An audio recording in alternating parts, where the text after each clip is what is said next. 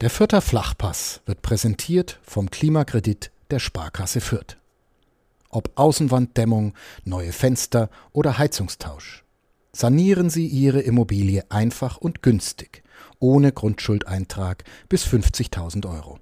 Denn Sanieren hilft Energiesparen. Der Klimakredit der Sparkasse Fürth. Wenn ich so aus dem Fenster blicke, dann ist der Sommer eigentlich schon vorbei. Höchste Zeit also, dass wir endlich wieder anfangen, über das Kleeblatt zu sprechen. Oder, Chris, sind die dunklen Wolken und der weinende Himmel zu viele schlechte Omen für die erste Folge nach der Sommerpause? Ja, besser wär's. Also wenn das jetzt die Vorhersage sein soll für die Saison, dann, dann wäre das nicht so schön. Aber es wird ja auch wieder, wieder etwas heller. Die ganz schlimmen Wolken sind, glaube ich, schon etwas vorbeigezogen. Von daher sind wir zuversichtlich sind wir zuversichtlich, weil bei der letzten Aufnahme nach dem Spiel gegen Darmstadt, bei unserer großen, das war die Woche danach, bei unserer großen äh, Rückschau auf die vergangene Saison ging ja wirklich die Welt unter. Da hat man teilweise den Donner sogar im Podcast gehört, wo man durch diese Mikros eigentlich nicht viel Außengeräusche wahrnimmt. Ja, aber ich glaube, dass da der Weltuntergang natürlich dann einfach daran lag, dass die Leute traurig waren, dass wir so lange auf den Vierter Flachpass verzichten müssen. Und jetzt sind wir wieder da. Ist doch auch schön. Ja. Die Pause ist vorbei, es geht wieder los. Und in einer Woche sind wir schon einiges schlauer. Ja, sind wir denn nach der Vorbereitung auch schon schlauer? Oder meinst du, das ist äh, grau ist alle Theorie, wie ein bekannter ja, Fußballlehrer Das ist eine, eine relative Schleue. Man ist vielleicht etwas schlauer als zuvor, aber so richtig absolut schlau werden wir, glaube ich, erst in einer Woche sein. Können wir dann trotzdem über die Spielverhandlung reden jetzt oder sagen wir einfach, wir sind gar nicht schlauer geworden seit der letzten Aufnahme und hören einfach wieder auf? Ich glaube, wir müssen lieber noch über ein paar Sachen reden und dafür ist jetzt genügend Zeit. Es gibt so viele Themen, also mein, mein Themenplan äh, sieht so aus, als ob ich schlauer wäre. Schauen wir mal, ob ich diese Schleue auch rüberbringen kann in den nächsten, was nicht, ein bis acht Stunden, die wir über die Spielfang reden. Ich würde mal sagen, wir setzen uns mal ein Limit, das nicht allzu ausufert. Mit auch jemand im Trainingslager, Grüße an der Stelle an einen fleißigen Podcast-Hörer gesagt, ja, eigentlich ist euer Podcast doch viel zu lang, so eine halbe Stunde kompakt wäre besser. Also, ob wir eine halbe Stunde schaffen, mh, hm, bin ich mir nicht so sicher. Aber wir, wir werden ja über all das sprechen, über das Spiel gegen Liverpool, über Paderborn, über das Trainingslager, über die Transfers, über eine mögliche Startelf gegen Paderborn und über noch so vieles mehr. Und für alle, die es lachen würden, nein, nicht nach dem Jingle und nach der Werbung, sondern nach dem Jingle. Bis gleich. Vierter Flachpass, der Kleeblatt-Podcast von nordbayern.de. Die Sommerpause ist vorbei und deshalb heißt es wieder herzlich willkommen zu einer neuen Folge des Vierter Flachpass, sogar zu 140. ein naja, kleines Jubiläum. Und wie immer natürlich mit mir, Michael Fischer und mit Chris Sehm. Hallo Chris. Servus Michi. Wie wir gerade schon angesprochen haben, haben sich über den Sommer sehr, sehr viele Themen angesammelt, über die wir alle jetzt in dieser kleinen oder vielleicht auch großen, schauen wir mal, wie groß sie wird, Saisonvorschau sprechen wollen. Ich würde sagen, wir fangen einfach mal wieder chronologisch an und zwar von hinten und sprechen über dieses 4 zu 4 des Kleeblatts gegen den FC Liverpool am Montagnachmittag im Stadion am Friedengrund in Villingen, neuerdings MS Technology Arena. Klingt natürlich sehr viel schöner. Ja, 4-4 hat das Kleeblatt gespielt gegen FC Liverpool. Hört sich doch erstmal gut an, oder? Ja, ist ein schönes Ergebnis. Also kann man wahrscheinlich sehr, sehr viel mitnehmen. Auch wieder immer, immer ein bisschen relativ. Der Jetzt Liverpool ist jetzt auch erst gestartet. Von daher muss man mal schauen, aber, aber vier Tore gegen Liverpool zu schießen. Der KSC hat nur zwei geschossen im Testspiel. Gar nicht so schlecht, ja, und da war es, da waren gut, waren beide noch etwas, etwas vorher, von daher ist es schon, ja, das war schon der Hinsicht gut. Erste Halbzeit gegen die, ja, mehr oder weniger, also gegen die auf jeden Fall klar potentere Elf gegen Liverpool, ja, hat man dann schon gemerkt, dass sich die Mannschaft da schwer tut, aber in der zweiten Halbzeit, da sah das dann schon, war, war es ein sehr interessantes Spiel. Ja, in jeglicher Hinsicht, das können wir jetzt noch ein bisschen aufdröseln vielleicht. Ähm, lass uns so anfangen. Warst du überrascht, diese Startelf zu sehen, wie sie am Ende aussah? Denn das gab ja dann doch einige Aufschlüsse wahrscheinlich darüber, wer auch am Sonntag potenziell spielen wird. Mm, nur auf einer Position. Jetzt können alle Leute mitraten, welche das war. Trommelwirbel. Vorne im Sturm, Tim Lemperle. Hatte ich jetzt nicht erwartet. Ich dachte, es wird witzig. Ich dachte, du sprichst da was anderes an. Nein, Tim Lemperle habe ich jetzt nicht erwartet. Ähm, da hätte ich jetzt eher Lukas Petkov gesehen. Ja, wird man dann sehen. Da werden wir, glaube ich, auch noch drauf, drauf eingehen, wenn dann unsere Elfs kommen. Äh, unsere Elfen? Aber unsere Elfen. Die Elfen, der die Elfen helfen, die können uns gerne helfen am Sonntag. Aber der Märchenpodcast von Nordbayern. Ein ganz anderes Thema, ja. Äh, nee, aber ja, also ansonsten waren es halbe Viertelüberraschungen oder Sachen, ja, wo es bisschen auf der Kippe stand. Linker Verteidiger, rechter Innenverteidiger, aber waren jetzt also nichts, was mich zu sehr überrascht hat. Da war vorne dann Tim Lemperle. Ich hätte Petkov eher gesehen. Du hast davor schon Tim Lemperle im Sturm gesehen. Ja. Die Frage ist jetzt, äh, Spannungsbogen, ob ich ihn da auch noch am ersten Spieltag sehe. Aber das werden wir ja, ganz am Ende dieser Folge besprechen. Das heißt, dranbleiben, liebe Fans das wird der Flachpass. Ja, ich war tatsächlich überrascht, dass Osama Haddadi dann gar nicht gespielt hat. Also ja, nach den letzten Eindrücken und auch nach den ja doch deutlichen Worten auch des Trainers, auch wenn er ihn nicht direkt angesprochen hat, war es klar, dass er jetzt nicht unbedingt als der wirklich klare Stammspieler in die Saison geht, aber dass er im, im finalen Test gegen Liverpool dann Maxi Dietz auf seiner Position spielt, fand ich schon überraschend. Andererseits ist er natürlich der einzige eigentlich Spieler im Kader gerade, der den rechten Innenverteidiger spielen kann. Auch das ein Thema, über das wir vielleicht noch mal ein bisschen sprechen müssen wenn wir so über die Transfers des Sommers sprechen. Aber ja, also das war für mich eigentlich sogar noch die größere Überraschung, weil auch äh, Tim Lemperle und Dennis Sabeni ja gegen Zürich, da haben wir auch schon ein bisschen was gesehen, war ja der vorletzte Test in Rum bei Innsbruck, auch da schon zusammen gespielt haben und auch im Training haben sie immer mal wieder zusammen trainiert. Auch wenn Alexander Zorniger mir sagte, dass die Pärchen immer äh, frei gewählt waren. Aber das fand ich schon auffällig, dass immer die beiden zusammen gespielt haben. Und dann auch Petkov und Sieb immer mal wieder. Dixon Abiyama müssen wir auch noch drüber sprechen, dass der jetzt dann ja, vielleicht nicht unbedingt der Nummer 1 Stürmer sein, was ja teilweise in der letzten Saison noch war. Auch das ein Thema. Mhm.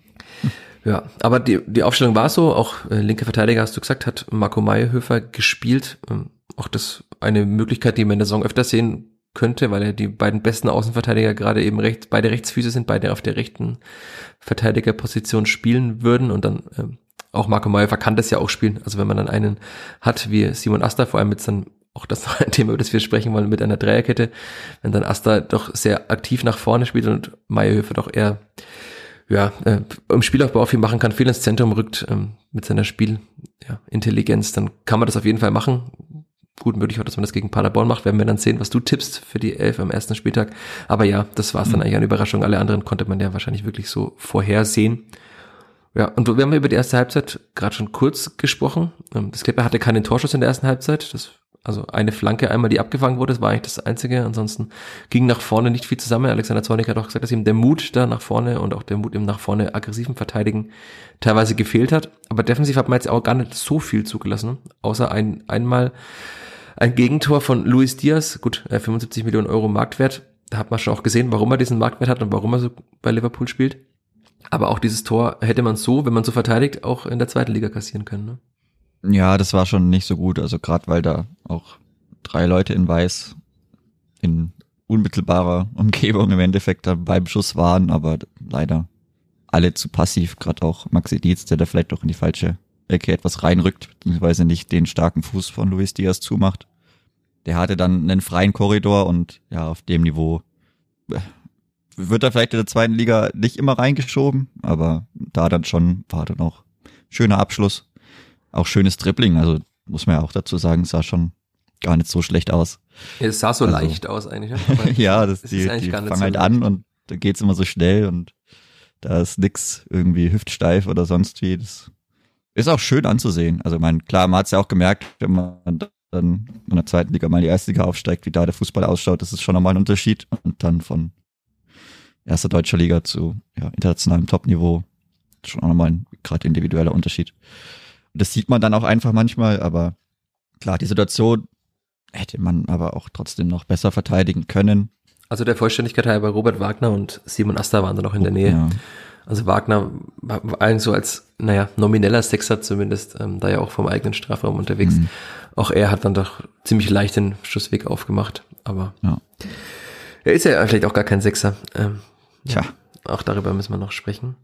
Ja, aber ansonsten, also man hatte, klar hatte Liverpool einige Chancen, aber jetzt, es war jetzt nicht so, dass man sagt, das war jetzt, also ich habe Marktwert ungefähr zusammengerechnet nach Transfermarkt.de 450 Millionen, die Startelf des FC Liverpool. Insgesamt hat der FC Liverpool mit dem 40-fachen Marktwert der Spielvereinigung und die hat ja schon angeblich den dritt- oder vierthöchsten der zweiten Liga.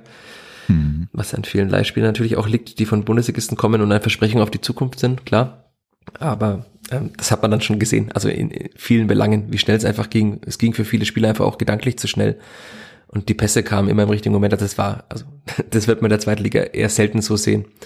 Der erste FC Magdeburg möchte natürlich auch so ein Fußball spielen und ist sehr bestimmend und Fußball spielen, aber da gibt es schon mal ganz deutliche Unterschiede, das ist ja auch klar. Aber wir können auch über das erste Tor des Clippers reden gegen Liverpool zu Beginn der zweiten Halbzeit und das war dann, schöne Formulierung, die muss ich mir merken, erpresst. Und Alexander Zorniger hat danach ja auch gesagt, dass äh, wenn, es war ein komisches Tor, sagte er, aber wenn natürlich äh, die letzten drei Tore, zwei gegen Zürich und gegen Liverpool so fallen, steckt vielleicht auch ein Plan dahinter, Zitat Zorniger. Also man hat schon gesehen, dieses hohe Pressing, das sah in dem Moment gar nicht so gefährlich aus, aber es äh, hilft dann sogar so die, die zweite Garde vom FC Liverpool unter Druck zu setzen, ne? mit mhm. Sabeni und Green in dem Moment. Mhm. Ja, aber auch, muss man, also ein anderer Torhüter schlägt den Ball vielleicht einfach weg um da die Gefahr zu bereinigen. Aber ja, Adrian ist ja jetzt auch nicht, also nicht der Stammtorwart des FC Liverpool. Ja, und es äh, auch schon ein paar wilde Sachen gesehen. Also von daher. Aber natürlich trotzdem sehr guter Torhüter. Ich glaube, der, der, den würde man auch als festen Torhüter in der zweiten Bundesliga nehmen wahrscheinlich. Also der würde die wenigsten Nein sagen. Aber klar, de, mit dem kurzen Pass, der war irgendwie Käse und ja, dann ist jetzt immer noch die Frage, war es ein Eigentor, war es kein Eigentor? Also Julian Green hat ja bei Instagram oder bei Twitter, ich weiß gar nicht, irgendwo hat bei er Twitter was, bei drunter kommentiert, Tor, dass es sein Tor war und kein Eigentor. Von der Fußstellung sah es sehr nach dem McConnell aus, also ja. da wie der Ball, wo der Ball hingeht und wie der Fuß von McConnell stand. Die, die Winkel haben da schon gut zusammengepasst. Ja. War erzwungen auf jeden Fall, ist dann auch im Endeffekt, ist es wurscht, wer, wie das dann entsteht. Also war gut gemacht, war eine schöne Situation. Das ist natürlich was, was man, was man oft sehen will, was man auch dann trotzdem in der ersten Halbzeit schon öfters gesehen hat. Also, dass man versucht hat, irgendwo vorne trotzdem zu pressen. Aber ja, die spielen das dann natürlich oft gut aus. Und wenn man dann den, vielleicht den dritten Ball, also der erste, der rausgeht, wenn man den dann nicht, nicht gescheit schafft, dann hat man natürlich auch einfach, ja, dann. Dann löst das immer hinterher ja, du läufst dann immer hinterher und hast dann halt vier, fünf Leute vorne stehen und dann schaust du ja erstmal dumm. Aber in der zweiten Liga kann das schon, glaube ich, sehr, sehr erfolgreich sein, gerade mit dem technischen Niveau, den da, also das technische Niveau, dass da die meisten Torhüter und auch Innenverteidiger haben. Ja, ist also, das schon was, wenn man das konsequent umsetzen kann und das auch wirklich als seine DNA begreift und das jeder auch mitmachen möchte und man das konsequent anwendet und das auch immer wieder verfeinert, sehe ich da schon gute ähm, Erfolgsmöglichkeiten. Also Jetzt kann ich gleich hier einschieben, warum ich Tim Lemperle da auch in der Startelf gesehen habe, zumindest, weil er das auch mehr macht. Also er macht das vor diesen Stürmern neben Dennis Sabeni am meisten. Also es war in den Testspielen teilweise ja auch schon zu sehen, dass Lukas Petkov sich eher nach außen fallen lässt äh, oder halt einfach ausweicht und Sabini und Lemperle sind halt einfach zwei Pressing-Stürmer, die da vorne einfach viel draufschieben auf den gegnerischen Torwart und so weiter. Und deswegen glaube ich, dass Alexander Zorniger auch Tim Lemperle da das Vertrauen schenkt. Aber klar, also Lukas Petkov hat später auch noch Werbung gemacht und am Windows Sieb auch. Das ist dann die Frage, was man da taktisch will. Also gegen HSV muss man vielleicht nicht so viel, wobei es auch gemacht hat, nicht so viel pressen, weil dann die, die Innenverteidigung der Torhüter technisch viel, viel besser sind. Aber ja, wird spannender zu sehen, wer dann da spielt. Aber ich glaube, dass Tim Lemper tatsächlich aufgrund dieser, ja, also wenn, wenn er anläuft, es hat schon eine gewisse Physis und Wucht mit seinem Körper, auch mit seiner Geschwindigkeit. Ja. Aber er hat halt nicht die Torgefahr, die andere jetzt in der Vorbereitung ja. hatten. Deswegen aber das ist für mich die Erklärung, warum eben diese beiden da spielen. Also wenn du zwei Stürmer haben willst, die ständig anlaufen und ständig arbeiten und auch die Gegner stressen, dann ist äh, Lukas Bettger vielleicht einfach nicht, nicht so geeignet wie Tim Lemperle. Das ist meine Theorie. Werden wir alles noch sehen in der PK. Am Freitag kann man da ja auch mal nachfragen, was Alexander Zorniger für einen Plan gegen Paderborn zumindest verfolgt. Aber ja. Dann gehen wir noch kurz im Spielverlauf weiter, bevor wir dieses Spiel jetzt da mhm. wie ein, ein Zweitligaspiel sezieren. Äh, 1 zu 2. Mohamed Salah gegen Luca Itter okay, war okay. Ähm, und dann halt Pass in den Strafraum zu Darwin Nunez und dann müssen wir, glaube ich, über Damian Michalski reden, der zur Pause reinkam. Ne? Ja. Sah wieder mal nicht so gut aus. Also, eigentlich ist er da in einer guten Position.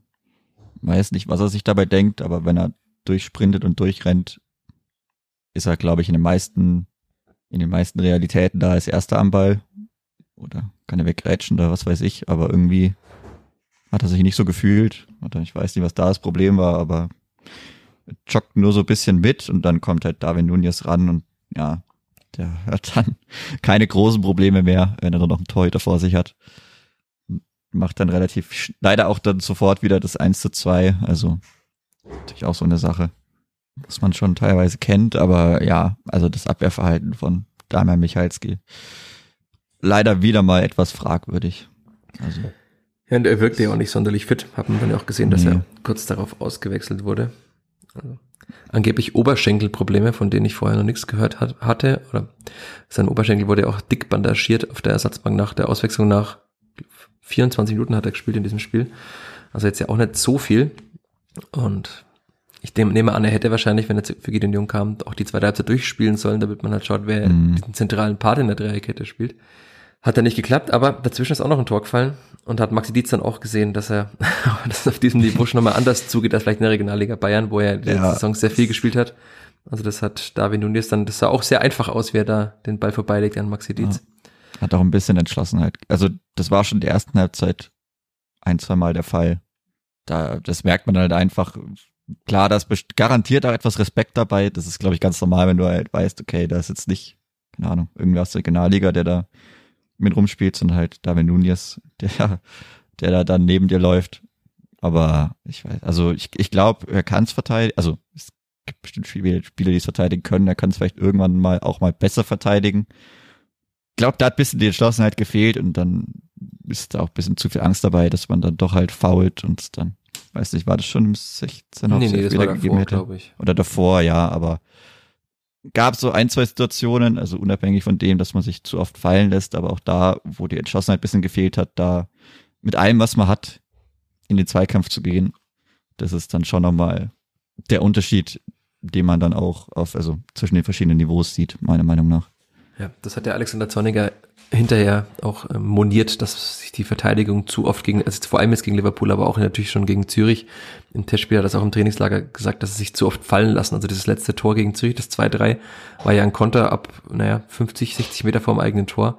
Und die der Verteidigung ist hat eigentlich nie nach vorne verteidigt, hat sich fallen lassen, fallen lassen, fallen lassen, bis halt dann der Gegner eigentlich auf der eigenen Torlinie war und den Ball reinschieben konnte.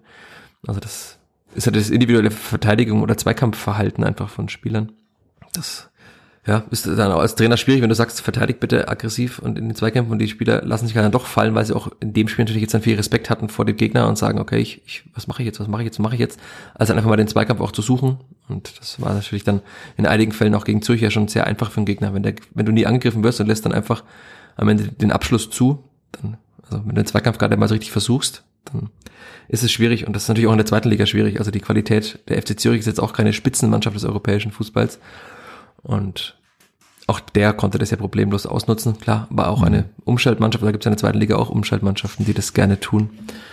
Also Eintracht Braunschweig zum Beispiel setzen ja sehr viel da drauf. Ja, ja also, ich denke, da muss man auch noch allgemein schauen. Also das, klar, es, es geht halt immer dann ums Prinzip, also dass man da vielleicht Angst hat oder mehr Respekt ist, ist klar, aber da geht's auch drum. Einfach irgendwie ein bisschen so ums Prinzip. Also das ist eine, eine Mischung wahrscheinlich aus Timing und Entschlossenheit, dass ich mich halt nicht immer wirklich bis zum Strafraum zurückfallen lassen muss und selbst dann muss ich irgendwann meinen Zeitpunkt finden, an dem ich dann einfach draufgehe, das hat man auch gegen Liverpool paar Mal gesehen. Da lässt man sich so lange fallen, bis der Gegner einfach im Schussfenster ist und dann schafft man es vielleicht auch nicht immer, den Schuss doch zu blocken, weil man dann einfach zu spät dran ist und ja, das ist halt so eine Sache, wenn das dann schon am eigenen 16er ist.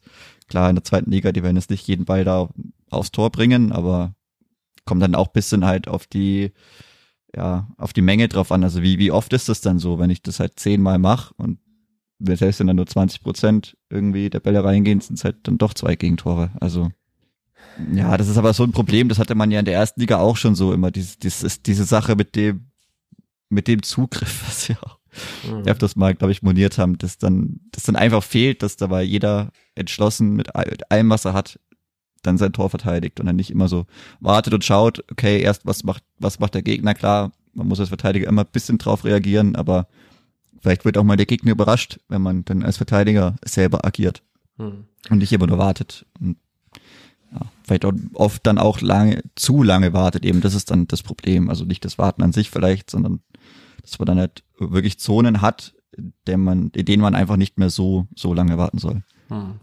Ja, aber es ist dann schon auffällig, was Alexander Zorniger eben immer wieder moniert, sind ja dann doch äh, strukturell die gleichen Dinge. Hat er auch gestern wieder gesagt, also nach dem, nehmen wir am Montag, äh, am Dienstag auf, am Montag nach dem Spiel gegen Liverpool. Äh, Zitat, sobald wir Dinge mutig mit hoher Intensität machen, ähm, in Klammern, das haben wir der ersten Hälfte nicht immer gemacht, dann glaube ich, dass wir unabhängig vom Gegner ein gewisses Potenzial haben. Ähm, und ja, das, dieser Mut hat dann schon oft gefehlt im, im Rausverteidigen, auch bei Gideon Jung zum Beispiel, den, mit dem wir jetzt noch gar nicht gesprochen haben, der zur Halbzeit vorsichtshalber rausgenommen wurde, äh, Zitat des Trainers. Also da weiß man auch noch nicht, was mit ihm ist. Dass er gewisse Verletzungsanfälligkeit hat, wissen wir auch. Ähm, auch er hat jetzt hat er auch einige unglückliche Aktionen, hat einmal auch einen Ball aufgelegt, wo Joko Toto dann alleine aufs Tor zu läuft, einen Fehlpass gehabt und auch im Rausverteidigen nicht so mutig, wie man sich als Trainer wünscht. Das ist natürlich dann schon kritisch, wenn man das auch haben will und in der Formation ohne Sechser auch explizit haben will, dass der Innenverteidiger noch aggressiver rausverteidigt und man das dann diesen Mut nicht immer sieht. Also ja, lag auch mit Sicherheit wieder am Gegner gegen Zürich, sah das teilweise besser aus mit dem Rausverteidigen von Gideon Jung auch. Aber ja, da gibt schon noch einiges zu tun und ich bin gespannt, wie das dann unter Alltagsbedingungen in der zweiten Liga aussieht. Also weil natürlich ähm, die Qualität, braucht man nicht hundertmal betonen, aber eine ganz, ganz andere ist, die da auf die Abwehr zukommt und mit Sicherheit man im Kopf dann auch manchmal mhm. vielleicht ein, zwei Mal mehr nachdenkt. Ja, das spielt da bestimmt auch noch mit rein bei so einem größeren Test. Aber dann kommen wir doch zum 2 zu 3, denn Skipper hat ja noch einige mhm. Tore selbst geschossen, nicht nur kassiert ja, Usama Haddadi wurde eingewechselt in der 64. Minute, hatte ja zwei Fehlpässe erstmal am Anfang, aber dann einen guten Ball auf äh, Branimir Gotha, wobei ich äh, befand, dass das schon nach Abseits aussah, gab ja kein VR in dem Spiel. Und der dann eigentlich gar nicht mal so gut zurücklegt, finde ich, auf äh, Lukas Petkov. Aber Petkov einfach Martip da unter Druck setzt. Das ist ja auch nicht irgendein Verteidiger. Ähm, und ja, gut unter Druck gesetzt, guter Abschluss. Und dann mhm. fand ich sehr sinnbildlich äh, den Torjubel von Lukas Petkov, der sich einfach gar nicht gefreut hat. Ist dir das auch aufgefallen? Ja, war ein bisschen Pist, leicht angesäuert. ja. leicht angesäuert, hat sich schon ein bisschen anmerken lassen. Kam ja erst in der 64. rein. Also dann bei den, ja, bei den ähm, Spielern, die vielleicht das so die Startelf-Herausforderer, Duellanten, wie auch immer man ja. das will, sind auf einigen Positionen. Aber er war zumindest nicht die erste Wahl in diesem Spiel. Nee. Wenn es hilft, wenn er in jedem zweiten Tor, äh, jedem, jedem zweiten Joker-Einsatz ein Tor macht, kann er auch sauer sein, da ist mir das egal, aber ob man dann vielleicht am 24.07. schon sauer sein muss. Er hat sich wahrscheinlich, das kann man mit Sicherheit festhalten, was anderes vorgestellt, wenn er halt dann sich ja. nochmal ein Jahr ausleihen lässt und jetzt sieht er dann, okay, vielleicht sind meine Startelf-Chancen genauso hoch wie meiste Zeit der vergangenen Rückrunde. Wobei man natürlich, also die, die, die hässliche Formulierung, die Qual der Wahl hat Alexander Zorniger ja tatsächlich jetzt. Also da kann er ja wirklich in jedem Spiel fast würfeln. Kann er da würfeln? Kann er würfeln, wie auf der Rechtsverteidigerposition, wen er da gerade braucht. Also wir kommen ja nochmal auf die Stürmer und auch auf die Tore der Stürmer in der Vorbereitung. Also da gibt's ja noch einen anderen Stürmer, der hat nämlich dann noch zwei Tore danach gemacht, Amin Sieb. Äh, auch da, 3-3. Äh, auch da muss man, mhm. finde ich, die Entstehung nochmal anschauen. Also weil diese Tor entsteht eigentlich vor allem daraus, dass äh, Jonas Urbeck, der ja im Tor stand, den Ball nach vorne wegschlägt, aber ihn halt nicht irgendwo hinschlägt, sondern eigentlich ziemlich gezielt auf Lukas Petkov schlägt, der dann kurz im Zweikampf auch standhaft bleibt, so dass Branimir Gotha ihn übernehmen kann. Petkov guter Laufweg nach außen, guter Ball von Petkov, dann auch sein Assist, also zwei Scorer dann, Assist auf äh, Amino Sieb und der Schuss von Amino Sieb haben wir uns ja oft so gewünscht. Das sah ein bisschen aus wie bei der U20, mhm. dass er den Ball dann einfach mit sehr guter Technik, die er zweifelsohne hat und wie man auch im Training teilweise schon gesehen hat, einfach den Ball dann halt perfekt trifft und da kann halt auch dann der Torwart nichts machen. Aber auch da, also wieder Petkov beteiligt, Amino Sieb beteiligt und beim 4-3 wieder Petkov auf Sieb, nämlich dann sein zweiter Assist. Und Amino Sieb mit einer Leichtigkeit einfach drei Spieler, klar, die lassen sich auch fallen in dem Moment, weil sie wahrscheinlich das mhm. Dribbling eher verteidigen wollen, aber dann auch ein Schussfenster für ihn aufmachen und der Schuss dann auch nochmal gut ist, flach ins lange Eck. Ja, 4-3 zweimal Petkov vorbereitet, einmal Petkov getroffen, zweimal Sieb getroffen. Also da die Einwechselspieler haben auf jeden Fall da mächtig Werbung für sich gemacht und Alexander Zornig hat auch hinterher gesagt, das war genau das, was er sich erhofft und immer auch erhofft in der Liga, weil es werden natürlich immer nur zwei Stürmer spielen können. Und wenn dann jedes Mal die Einwechselspieler zwei Tore machen und ein Spiel drehen, das ist natürlich genau das, was man sich erwünscht und was man in der letzten Saison eben nicht immer hatte. Und vor allem nicht mit den Stürmern, die man von der Bank bringen konnte. Mhm. Ja, und dann sah es zumindest für knapp zehn Minuten so aus, als würde das Clipper tatsächlich gegen den FC Liverpool gewinnen aber dann 4-4. Wir haben im Vorgespräch und auch gestern Abend schon länger über dieses Frame, über das Standbild gesprochen vom Livestream, wie das 4 4 gefallen ist. Das ist für alle, Les äh, alle Hörerinnen und Hörer nochmal kurz aufdröseln.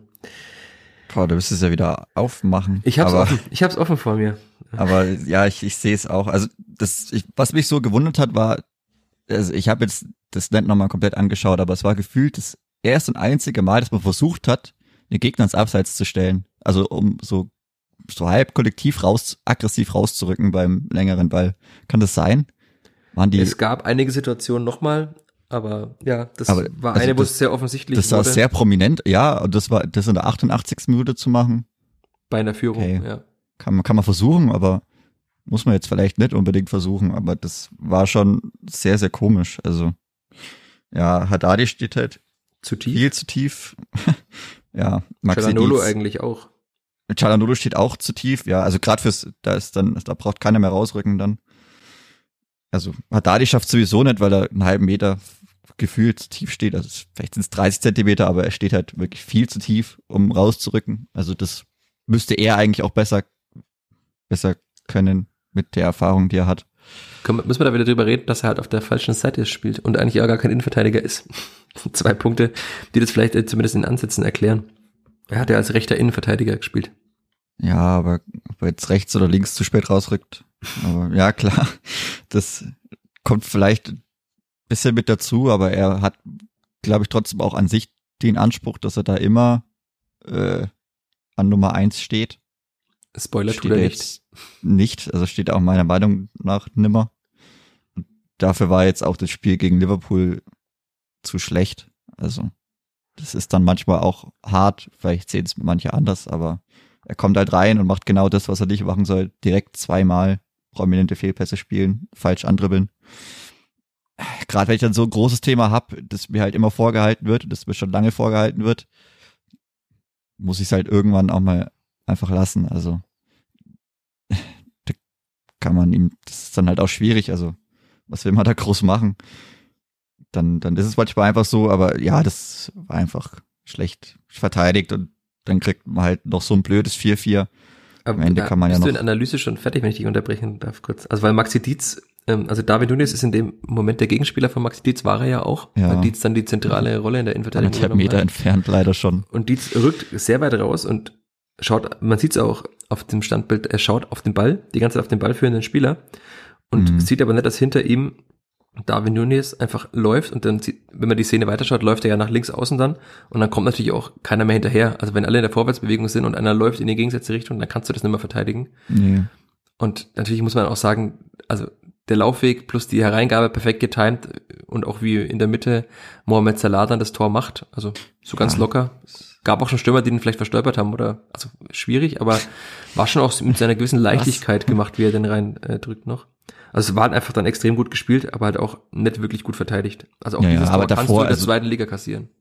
Ja, ja, schon. Aber gerade auch Maxi Dietz, also er steht halt bei Ballabgabe anderthalb Meter vor Nunez, orientiert sich dem, dem Moment in die falsche Richtung und orientiert sich in den Raum, der keiner ist. Also der, beziehungsweise der halt einfach ein riesiger Raum ist, weil da kein anderer ist. Also ja. es bringt ihm gar nichts, entweder ich weiß nicht, wenn halt alle anderen Verteidiger auch da stehen, dann ist vielleicht okay, weil man dann die Abseitsfalle sehr, sehr erfolgreich gestellt hat. Aber ansonsten steht er da im Nichts und läuft in die falsche Richtung im Endeffekt. Und dann wird's natürlich ganz schwer. Also klar, er, er, er darf den Fehler vielleicht eher noch machen als andere, aber ist halt auch wieder was. Klar, daraus kann man dann lernen. Ne? Da muss man dann analysieren, okay, was habe ich gerade wahrgenommen?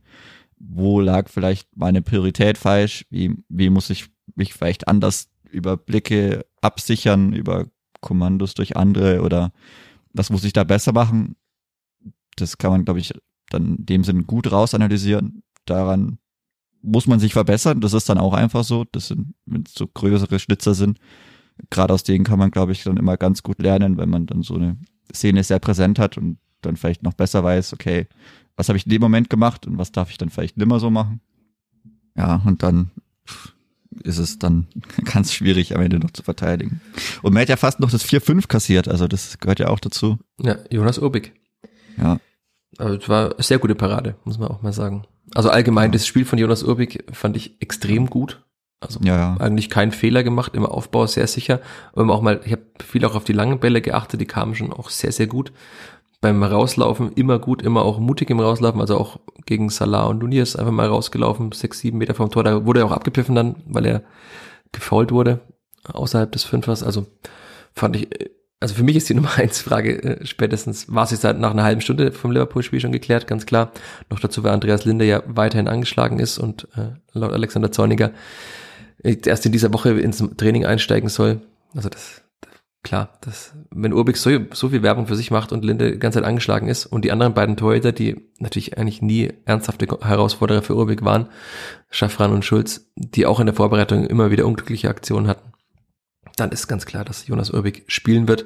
Und offensichtlich hält seine Schulter ja auch. Also Alexander Zorniger gefragt, ob es mit der Schulter noch Probleme gab. Und die Antwort war, äh, er hat 90 Minuten durchgespielt. Für mich. Entweder hatte er keine Probleme oder hat über diese Probleme hinaus gespielt. Kann man mannigfaltig interpretieren, aber er wirkt jetzt auch nicht so, als ob er irgendwie da, als ob ihn das krass belasten würde oder hat er nicht näher an die Schulter gefasst oder irgendwas. Deswegen. Nee.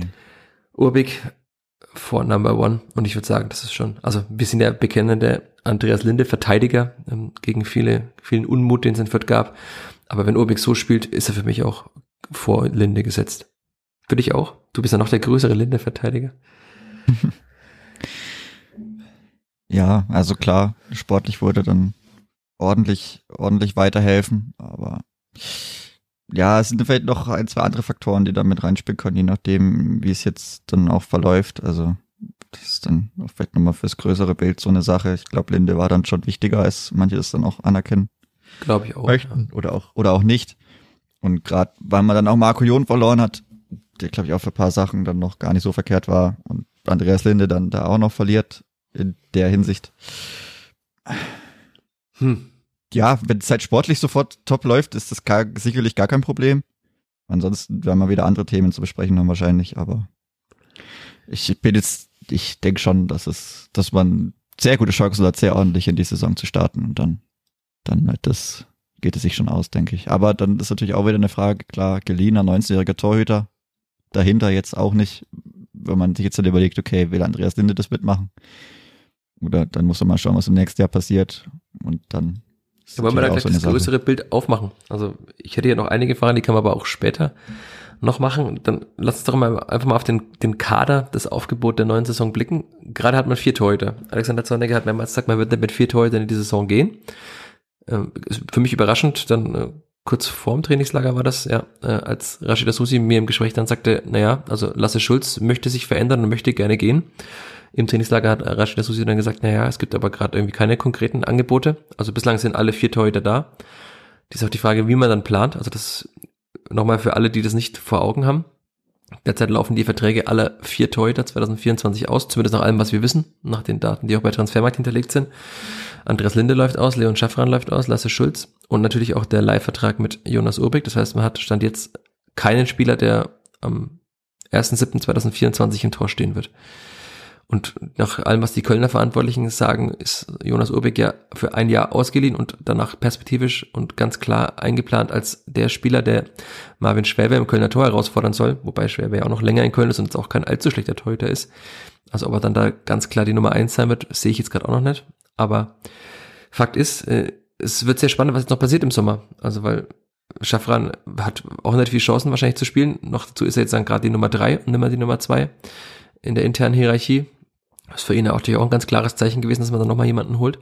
Linde, wie du sagst, ob er jetzt dann mitmacht, also seine restliche Vertragslaufzeit sich auf die Bank zu setzen, auch fraglich. Und lasse Schulz begehen. Also, da kann sich alles in alle Richtungen noch passieren. Punkt. Zumal ja, wenn Andreas Linde jetzt auch noch verletzt ist, auch blöd mit einem Markt, ne? Also auch für ihn dann. Wobei, wissen wir ja eigentlich aus eigener Erfahrung, das ist jetzt nicht so schwer. Also man kann auch verletzt überall hinwechseln, auch am Anfang des. ich verstehe den Ding so mit dem Zaunfall, wenn wir über das große sprechen. Problem, aber also das ist ja ganz einfach, da scheint der Markt sehr groß zu sein immer.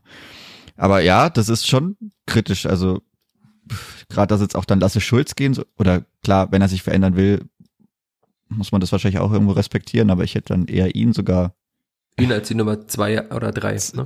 Ja, genau. Also der dann perspektivisch vielleicht mal was werden kann ohne dass ich jetzt sage, okay, den sehe ich jetzt 2025 als Nummer eins zwischen den Pfosten, aber. Man hat schon auch bei ihm nochmal gemerkt, beim Testspiel gegen Zürich hat er ja dann im letzten Viertel, genau, gespielt, hat er auch einige Unsicherheiten drin mit dem Fuß und so, also war dann auch angeschlagen, mhm. was ob dann das eine mit dem anderen was zu tun hatte, aber sah jetzt auch nicht so aus, dass jetzt Zorniger sagt, ja gut, das ist mein Mann für nächstes Jahr. Wobei Zorniger, die nächste Frage Klar, ist ja auch nur der bis nächste Vertrag 2024 da. 2024 ausläuft. Ja, also Mhm. 2024, ein sehr spannendes Jahr. Ah, viel Spaß. Ähm, aber das ist natürlich dann wirklich die Frage. Und man hat ja auch Sime Kaimakchi noch, der dann ins Trainingslager nachgereist ist, von dem die Verantwortlichen auch viel halten. Letztes Jahr U19 gespielt. Auch mit 16 ja schon in der U23 mal debütiert. Und der fand ich im Wintertrainingslager sogar für mich der beste Torhüter war in, in Belek von den Vieren, die dabei waren. Der jetzt, wir haben das U23-Spiel gegen Hauptstadt gesehen, kann man zumindest kurz anreißen, da hat er ja ein, das 1-0 müsste er eigentlich halten, hat danach aber ja auch gute Reflexe, gute Aktionen. Also der kann natürlich auch nochmal ein Jahr als reifen, aber es würde ich jetzt auch mal ein Fragezeichen hinterstellen, ob er dann 2024 der Nummer 1 Torwart ist für die Spielvereinigung. Also, ja, sehr spannend. Fünf Torhüter jetzt dann. Also, wenn man den Blick weit mit Jan Mottel in der U19, von dem man ja auch einiges hält, sogar sechs Torhüter unter Vertrag. Ja. Für eine, für eine kurzfristige Perspektive kann man ja sagen, Urbik wird auf jeden Fall spielen gegen Paderborn. Mhm. Alexander Zorniger wollte die Nummer 1 Frage nicht beantworten jetzt nach dem Spiel. Aber für mich äh, ist sie entschieden. Äh, Auch für alle anderen wahrscheinlich. Das ist ja offensichtlich. Und dann werden wir sehen, wie es noch weitergeht. Es ist ja, jetzt- also ein Tag, an dem wir aufnehmen, ist der 25.07. Es gibt noch fast fünf Wochen. Da ist der, der sogenannte Transfermarkt noch offen. Wird spannend. Aber dann lass uns doch einfach mal auf generell die Abgangsseite erstmal blicken. Erfreulich, auch wenn man das jetzt also, ähm, sagen kann, man hat zumindest die Spieler losgebracht, die man losbringen wollte. Also Nils Seufert und Mhm. Afimiko Pololo haben ja, äh, oder hat Rashida Susi in der Folge 138 bei uns ja gesagt, dass äh, beiden empfiehlt, sich doch einen neuen Verein zu suchen. Hat bei beiden auch funktioniert. Dem Vernehmen nach hat man für Pololo ja sogar noch Geld bekommen. Für der zu Jagiellonia Bialystok. Ah, Ich, ich konnte das aussprechen. Wahrscheinlich kommt bald wieder ein polnischstämmiger Hörer, der mir sagt, dass die Aussprache ganz falsch ist. Wie bei Wisla Plock, das ja Wisła Płock ausgesprochen wird, von dem Dame Michalski kam. Also zumindest ist äh, Afimiko Pololo nach Polen gewechselt. Nils Seufert in die zweite österreichische Liga zur SV Ried. Okay. Hätte ich jetzt auch nicht damit gerechnet, dass, es, dass er quasi zu einem Erstliga-Absteiger aus Österreich wechselt, aber dann scheint der Markt auch nicht so groß gewesen zu sein. Zumindest dürfte er da wahrscheinlich spielen, gehe ich davon aus. Und Jeremy Duziak ist auch gegangen zu Hertha BSC als Linksverteidiger. Da bin ich auch sehr gespannt auf den dritten Spieltag. Auf den Das- Linksverteidiger Jeremy Duziak. Ein klarer Beraterwechsel, denke ich. Vierter, würde ich sagen. Vierter Spieltag ist, vierter Spieltag ist es. Ja, vierter Spieltag. Ja, ein, ein klarer Beraterwechsel. Also hört man er auch aus, aus Berlin. Er wurde Ja, also- ange, äh, Da, angepriesen. da hat der Berater einen sehr guten Job gemacht, denke ich. Zumindest hört man das auch aus Berlin, dass das dann doch eher ein klarer Beraterwechsel sein soll. Allgemein Berlin auch sehr interessant, wie die jetzt in die Saison reinstarten. Ähm, Da gibt es noch mehr. Baustellen als bei der Spielvereinigung. Sechs, die haben, die haben sogar sechs, Torhüter, sechs Profitorhüter ja, aber einer, derzeit. einer ist halt, äh, Einer suspendiert, der, Mhm. ja, bisschen hat das mit den wild. Kämpfen ein bisschen zu Ja. wörtlich genommen, nach allem, was man Kämpfe. hört. Im, in, Im Mittelfeld es geht bei denen gar nichts. Und dann muss man auch schauen, ja, wie es da, linken Verteidiger haben sie jetzt nur Jeremy Dutzak in Anführungszeichen. Der das ja auch schon länger Das- nicht mehr gespielt hat. Ist sehr, sehr, sehr interessant. Also ich glaube, da ist es auch sehr gut, dass man äh, gegen Hertha BSC relativ früh spielt. Im Das August ist schon gar nicht. Ja. Das ist schon gar nicht so verkehrt. Ich glaube, das ist besser, als dann irgendwann im November gegen die zu spielen. Also, ja. Dann haben wir die drei Transfers, die man loshaben wollte, also die drei Spiele, die man loshaben wollte und auch losgebracht hat. Also das kann man auch positiv das und gut, erwähnen, dass das ja. auch funktioniert hat, ohne Auflösungsverträge oder ohne Mhm. Abfindungen, sondern man hat sie einfach losgebracht. Und da müssen wir vielleicht über die sprechen, die doch ein bisschen mehr wehtun, die gegangen sind. Also Marco Jon und Ragnar Ache äh, sind weg. Marco Jon äh, angeblich, hast du jetzt äh, vor Aufnahme gesagt, in, in Hoffenheim auf dem Abstellgleis. Ja, schöne Formulierung natürlich auch des Sportjournalismus. Und Ragnar Ache, der immer noch bei Eintracht Frankfurt ist, der ein sehr schönes Tor für Eintracht Frankfurt in einem Testspiel geschossen hat und den sich dann tatsächlich offenbar viele Zweitligisten bemüht haben und weiterhin bemühen. Zuletzt war ja auch zu lesen, dass die Spielfahrer sich immer noch bemüht. Ich mein letzter Stand war im Trainingslager, habe ich äh, Rashida Susi darauf angesprochen und dann sagt er, das Thema ist für ihn durch. Sieht man ja auch an der Anzahl der Stürmer, also wo da noch Ragnar hin soll, weiß ich nicht. Wenn man noch ein paar mehr Egos äh, haben will in der Mannschaft, die dann unbedingt spielen wollen.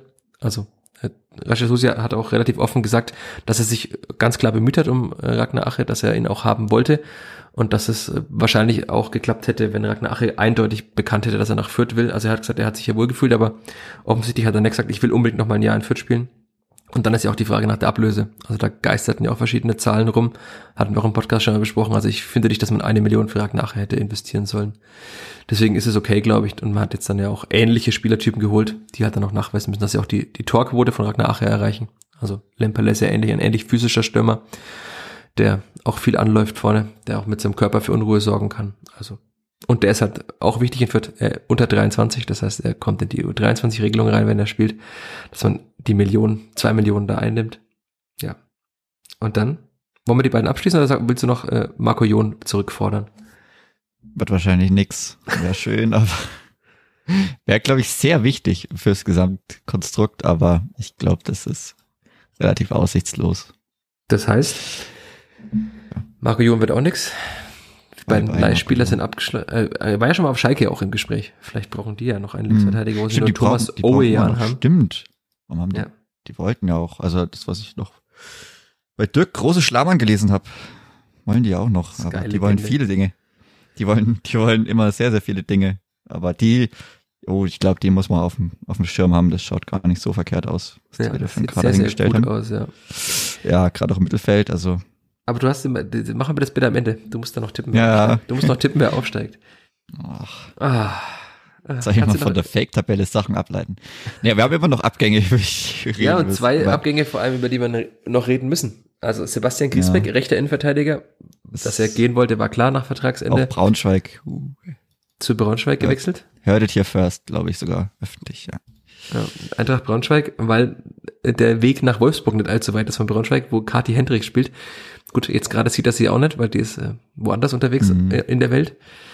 Aber zumindest hat er es im Alltag nicht so weit nach, Braunschweig, äh, ja. nach Wolfsburg ja, zu seiner Partnerin.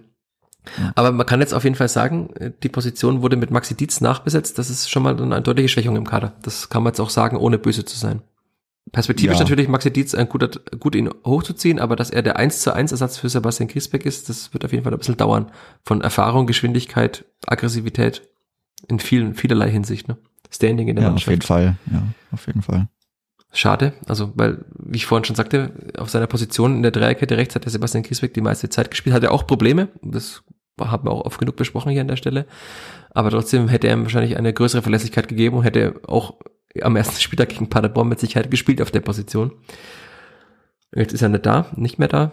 Maxi Dietz ja, muss die Rolle einnehmen, aber vielleicht, also ein rechter Innenverteidiger, wenn wir noch reden, wer vielleicht kommen müsste in diesem Sommer, das wäre für mich die größte Baustelle, dass da jemand für den rechten mhm. Innenverteidiger kommt. Gerade auch einer, der halt giftig ist, unangenehm ist, der dann auch gegenüber dem Schiedsrichter mal, klar, aufgrund seines Aussehens, seines Auftretens fehlt wird, wird fehlen wahrscheinlich, wenn ja. so wie es ausschaut. Wird auf jeden Fall fehlen. Ähm, und wer auch fehlen wird und wer auch offensichtlich auf dem Platz fehlt, auch wenn er in der Rückrunde auch viele Probleme hatte und viele Menschen für ihn auch sehr kritisch sehen. Wir haben ihn ja auch kritisch gesehen, aber Max Christiansen ist nicht mehr da, ist dann auch ablösefrei gegangen. Also, ähm, was wir ja auch hier besprochen hatten, gedacht. exclusive, die Option wurde nicht schriftlich gezogen. Und über die Gründe schweigt man sich jetzt ja mittlerweile aus. Es gibt halt will keinen Kommentar mehr dazu abgeben. Ähm, man kann das, also muss jetzt nicht nochmal groß und breit reden, das war den Sommer über ja überall zu lesen und ähm, auch vorher hier schon zu hören, dass eben Max Christiansen nach Hannover geht, hat auch einen Beigeschmack. Ähm, aber er ist zumindest ablösefrei gegangen, man hat kein Geld für ihn bekommen, auch wenn man ihn nochmal gezwungen hat, hier mitzutrainieren kurzzeitig, bis er sich krank gemeldet hat. Und er hat auch mitgespielt beim Testspiel gegen Herzog auch, das hast du gesehen, da war ich noch im wohlverdienten Urlaub, aber da wirkt er jetzt auch nicht so glücklich und so motiviert, nach allem, was ich auf den Bildern gesehen habe. Ja, und jetzt Max Christiansen, der Stamm-Sechser, der doch eine wichtige Rolle im vierter Gefüge eingenommen hat und sie auch jetzt eingenommen hätte wahrscheinlich, ähm, sowohl in der Raute als auch im 3-4-1-2, ist nicht mehr da. Man hat mit Griesbeck und Christiansen zwei potenzielle Sechser zumindest verloren, wenn Griesbeck Innenverteidiger gespielt hat. Und hat mit Orestis Kiyomozoglu einen Sechser verpflichtet, der vielleicht sogar, wie wir gesagt haben, der wichtigste Transfer des Sommers war und ist. Der ist aber immer noch verletzt. Und auch aktuelles Update dazu nach dem Spiel gegen Liverpool habe ich Alexander Zorniger gefragt und er sagte, der, ist bislang immer noch nicht im Mannschaftstraining. Das heißt, das wird jetzt auch wahrscheinlich nichts werden mit Kiel und ich würde mal tippen, dass es auch in den nächsten ein, zwei Wochen nichts werden wird, dass der spielt. Das heißt, äh, man wird erstmal jetzt ohne Sechser in die Saison gehen. Punkt. Mhm. Stelle ich dir jetzt einfach wert, wertfrei zur Diskussion. Ganz ohne ganz Sechser. ohne, ja. Ganz ohne Sechser ist, sind sehr wenige Sechser für jemanden, auch für einen Trainer, der ganz klar mit der Raute spielen möchte. Er hat, er hat ja diesen Wunsch hat er formuliert. Zwar hat es dann teilweise wieder umformuliert in, es steht 51 zu 49 äh, nach seinen Präferenzen Raute ja, versus Dreierkette. Glaube ich, hat man mittlerweile mitbekommen. Also bin nicht der Einzige, der da gerne wieder eine Raute gesehen hat, auch mit dem Spielstil, dass wir jetzt wieder eine Fünferkette sehen muss. Schmeckt mir gar nicht, aber das ist eh egal, was mir schmeckt und was nicht. Aber du bist ja eh jemand, der was Geschmack angeht. Äh, ne? Also Pilze magst du ja auch nicht. Ja gut, aber das ist auch einfach nur eklig. Naja. Nee, aber äh, klar, beides Max Christiansen. Wir werden dann nächste Woche hier sein und man hat äh, ihn auf dem Spielberichtsbogen nicht ersetzt. Ja. So kann man Das ist jetzt dann wahrscheinlich wird es Fakt sein. Und man wird dann ohne Sechser spielen. Klar, man hat dann Robert Wagner, der aber kein Sechser ist, der vielleicht so, klar nicht von der Trikotnummer, aber irgendwo eine sieben dann ist, zwischen sechs und acht. Das ist doch Dennis aber, Beni. Ja. Für mich ist immer noch Franck Ribéry, aber es gibt viele interessante Siemer auf der Welt. Nee, aber das ist natürlich, also gerade auch für einen Trainer, der ganz klar mit der Raute spielen möchte und in der Raute ist halt diese, diese alleinige Sechs vor dieser Viererkette einfach essentiell und die muss halt passen und die muss stimmen. Da braucht man ein ganz klares Profil und das hat man ganz klar, ja, das hat man gewusst, dass es so ist und dass man da jetzt halt einen hat, der halt mit einer Fuß-OP kommt, die ganze Vorbereitung verpasst und auch, also nicht nur die Vorbereitung verpasst, sondern auch dann das normale Training vor der Woche. Wie man den noch reinzählen will, das ist mir dann wurscht, aber der wird den Pflichtspielauftakt verpassen. Und selbst dann muss der ja auch erstmal reinkommen. Also der hat ja noch nie mit der Mannschaft trainiert. Und auch nie äh, mit ihr gespielt. Also es gab ja auch keine. Und auch nie mit ihr gespielt. Also ja. ja, eben nicht nur das, noch nie, nicht nur nie mittrainiert, auch noch nie mitgespielt. Da muss man jetzt erstmal schauen, okay, wie ist es nach einer Fuß-OP? Brauchst du auch wieder, ich weiß nicht, hat er seinen starken Fuß operiert oder nicht? Das ist dann wahrscheinlich auch nochmal. Ich durfte bislang nicht mit ihm sprechen. Heike, ja, das kann man dann, dann vielleicht auch mal irgendwann rausfinden, aber wenn der starke Fuß operiert wird, ist das auch vom Gefühl her dann nochmal eine andere Sache. Dann geht es da ums Thema Sicherheit. Also bis der 100% wieder reinkommt, kann das schon durchaus dauern. So lange wird man garantiert keine Raute sehen. Also außer man kriegt wieder eine rote Karte und muss auf dem Betze irgendwie umstellen, aber wahrscheinlich. Und wer spielt dann auf der 6? Robert Wagner. Branimir Gotha, weil er weil er alleine ist und einfach mal den Ball haben möchte, ja. Und seine ganze Aggressivität da auf der 6 ausleben kann. Aber das ist natürlich eine Sache, die, puh, die ist die sehe ich auch sehr, sehr kritisch. Also, warum ich in der Schlüsselposition und meinen wichtigsten Transfer jemanden verpflichten muss, der einen operierten Fuß hat. Weiß nicht, also. Also vom Timing hätte es ja gepasst, den Transfer zu machen vor dem Trainingslager. Er war ja auch dabei im Trainingslager. Ja. Aber, aber er hat halt einfach tatsächlich. Zuschauen, das die meisten, bringt. Die meisten äh, werden sie mitbekommen haben im Live-Blog, den ich aus dem Trainingslager gemacht habe. Einfach immer, er ist gelaufen, hat so Stabi-Übungen gemacht, hat teilweise mit dem Ball auch trainiert aber halt immer nur mit dem Athletiktrainer und war kein einziges Mal auch nur annähernd beim Mannschaftstraining dabei, also auch nicht bei irgendwelchen Spielformen, wo man jetzt mit wenig Kontakten trainiert, äh, wenig Kontakt, äh, wenig Kontakte allgemein bei Zorniger, aber auch mit wenig äh, Körperkontakt trainiert. Das sieht für mich so aus, ob das tatsächlich, also wenn er jetzt immer noch nicht im Mannschaftstraining ist, mal sehen, ähm, ob es jetzt diese Woche ist, wahrscheinlich dann auch nicht. Und dann, ja, wenn wir sehen, was tippst du? Äh, Kleppert im Derby am sechsten Spieltag mit Raute und Orestis Kiyomozoglu? Die schwierigste Frage in, in diesem Podcast. Macht er mehr als zehn Spiele in dieser Saison? Wir hoffen es mal.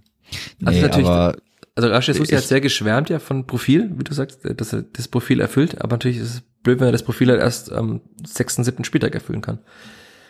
Ja, also auch, also auch von der Planung, also man wird sich ja schon irgendwo Gedanken machen, okay, wie gehe ich in die Saison?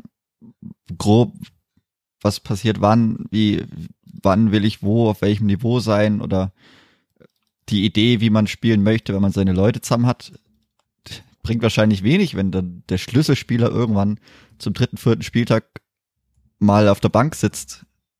Weiß ich nicht, also dann ist es ja wieder die Viererkette oder die, die Dreierkette ist ja im Endeffekt dann wieder halb improvisiert. Selbst in dieser Doppel sechs, halbe acht hat man dann auch nicht dieses eine Profil, das man dann mit Max Christiansen vielleicht gehabt hat. Und jetzt hätte man halt die Chance gehabt, die, oder beziehungsweise man hat es ja auch so gemacht, dass man sehr viel, zumindest halt die Tests gegen die Spaßtests hat man ja in der Raute absolviert und ja, okay, aber ich glaube nicht, dass das irgendwen sehr viel weiterbringt, außer dass man halt dann irgendwelche Sachen sieht, die halt gar nicht funktionieren und das andere kann man dann auch schlecht werten. Aber jetzt hat man die wichtigsten Tests so nicht gespielt, man wird nicht so in die Saison gehen und dann von vornherein schon wieder irgendwie jonglieren zu müssen, weiß nicht, ob man sich das unbedingt antun muss. Es ist jetzt so. Damit wird man umgehen müssen. Man wird jetzt wieder mit der Dreierkette spielen.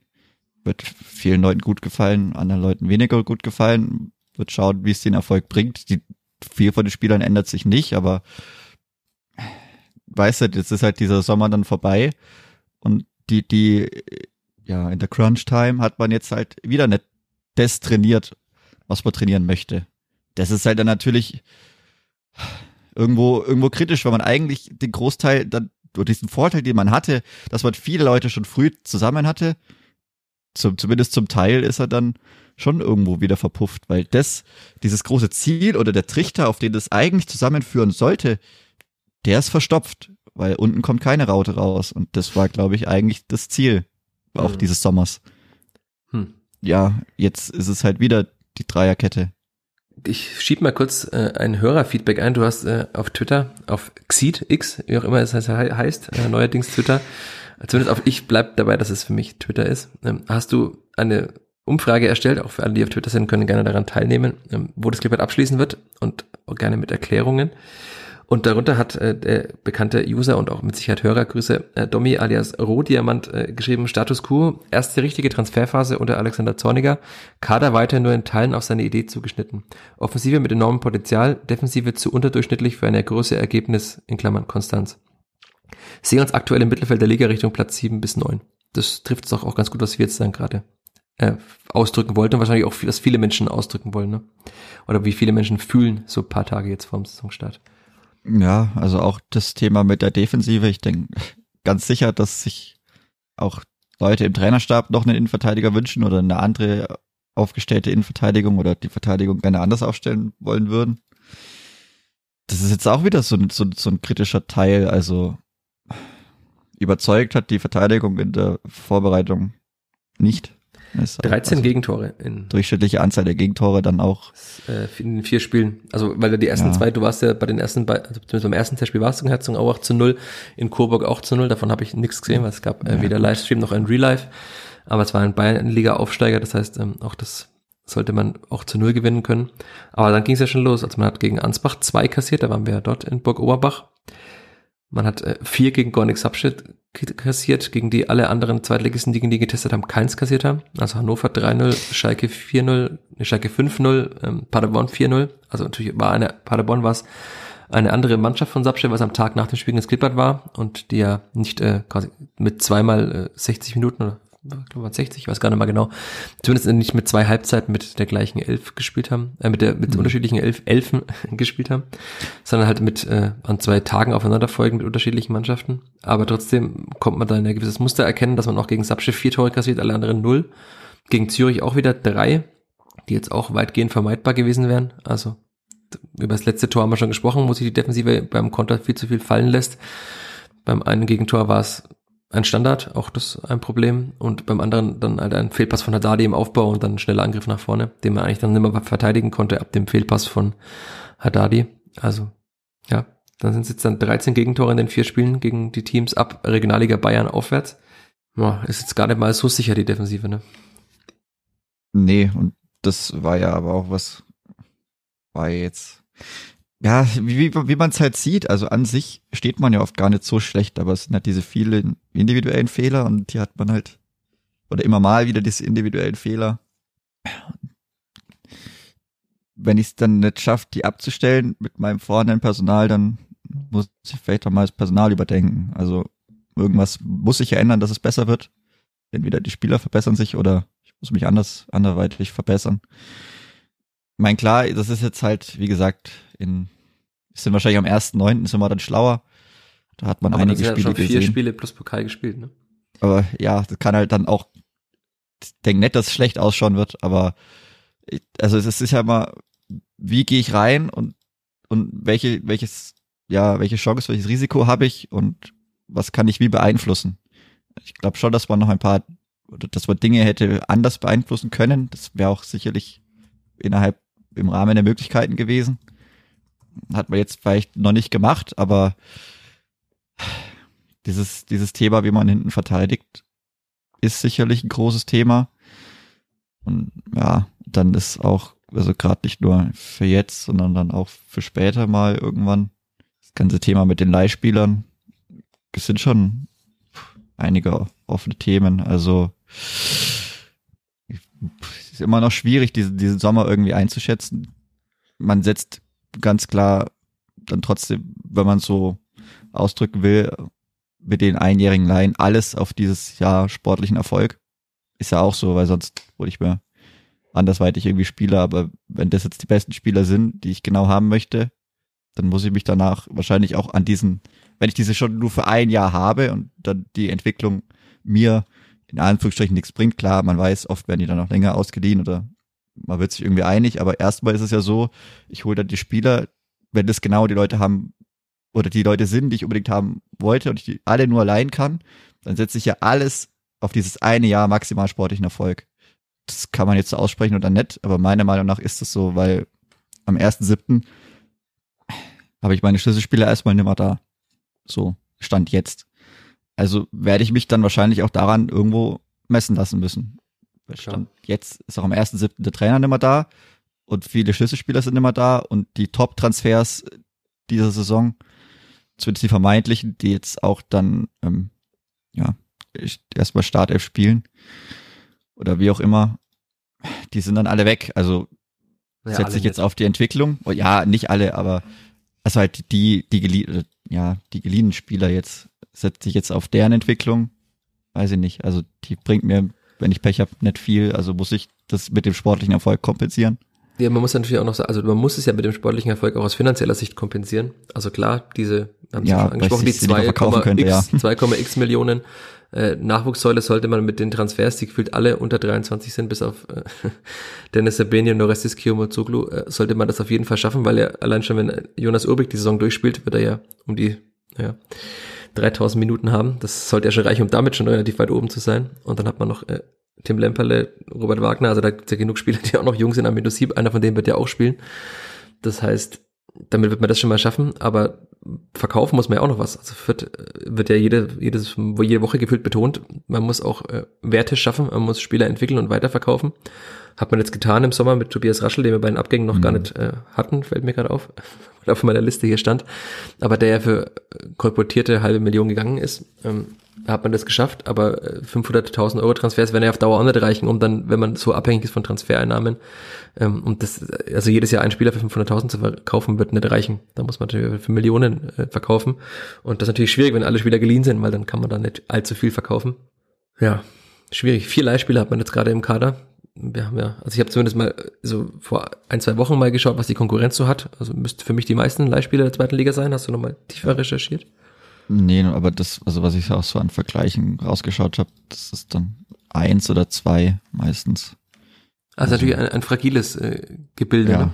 das, ja. Das muss man auf jeden Fall festhalten. Die Zukunft. Und da jetzt aufzubauen drauf wird auch schwierig, weil man die, also wie du gesagt hast, wenn wir auf die Startaufstellung kommen, wenn Lemperle spielt, wenn Wagner spielt, wenn Urbik spielt und wenn Petkov spielt, hat man vier Leihspieler, die wahrscheinlich, ähm, also bei Petkov schauen wir mal, ob Augsburg ihn dann noch zurückhaben will oder ob mhm. sich vielleicht doch einig über den kaufen zu können, aber bei den anderen ist es ja relativ klar, dass sie zurückkehren sollen. Also bei Urbik und Lemperle wurde das ja von Köln schon mit betont, dass sie, und Lemperle hat es auch selber betont, dass er eigentlich nur ein Jahr herkommt, um halt möglichst viel zu spielen.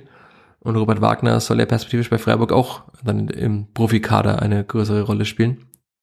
Das heißt, die drei werden wahrscheinlich jetzt nicht nochmal ausgeliehen, würde ich davon ausgehen, nach der Saison. Kann sich natürlich alles noch drehen, aber zumindest sind sie es erstmal nicht. Das heißt, man muss im nächsten Sommer mindestens drei Spieler, die potenziell in der Startelf stehen, ersetzen schon mal. Ja, ja, da kann man nicht mal über den auslaufenden Vertrag nachverhandeln. Nee. Wenn man dann nicht der erste Ansprechpartner ist. Ja.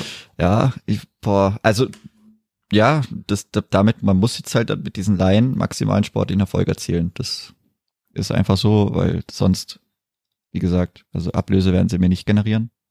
Außer es gibt ganz, auf, ganz äh, wilde Vertragskonstruktionen. Oder naja, mit Jessica Nankam hat man ja auch Geld verdient. Das stimmt. Aber also tatsächlich, wenn man also die Strategie ist natürlich erfolgsversprechend, wenn man Vierter oder Fünfter wird, was ich in Klammern nicht ja. sehe, aber wenn man das wird, dann äh, kann man auch, muss man keinen Spieler verkaufen, weil dann hat man genug ja. Geld eingenommen über die Fernsehgeldtabelle. Aber ja, da würden einige andere Vereine auch gern Vierter oder Fünfter in der Liga werden, würde ich jetzt mal tippen. wenn man so anschaut, wie die Konkurrenz auch eingekauft hat. Also, oder wie sie sich aufstellt. Das ist schon auch spannend, was in dieser Liga passiert. Ja, also wollen wir kurz die Zugänge, zumindest der, der, der Vollständigkeit mhm. haben. Dennis Ebeni kam fest und Orestis Kiyomazoglu kam fest, mhm. Kerim Celanolo kam fest, Jermaine Konsbruch kam fest, also auch ein Spieler, der bei Bielefeld ja schon viel in der Rückrunde zumindest ähm, auf sich aufmerksam gemacht hat. Auch im Spiel gegen Klippert fand ich ihn gut auf der Alm. Aber ansonsten sehr viele Laien, die wir ja gerade schon aufgezählt haben.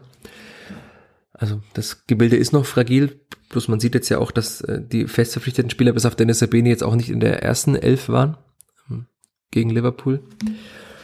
Ja, werden wir sehen, was das dann wird. Aber ähm, also man kann festhalten, offensiv ist der Transfersommer auf jeden Fall sehr gelungen. Alexander Zornige wollte einen Stürmer, der mhm. 12 bis 14 Tore schießt. Ich weiß nicht, ob einer von denen 12 bis 14 Tore schießt, aber zumindest werden zwei im Verbund davon mal die Quote auf jeden Fall erreichen. Also das davon bin ich mir sicher. Ich habe bei den Testspielen ja auch gesehen, dass eigentlich alle Stürmer regelmäßig getroffen haben. Also äh, die meisten Tore hat tatsächlich Amindo Sieb geschossen, der offensichtlich gemerkt hat, dass er ja dann doch ein bisschen unter Druck gesetzt ist, weil da doch ein paar mehr Stürmer da sind jetzt im letzten Jahr, die ihn vielleicht verdrängen könnten aus der Startelf.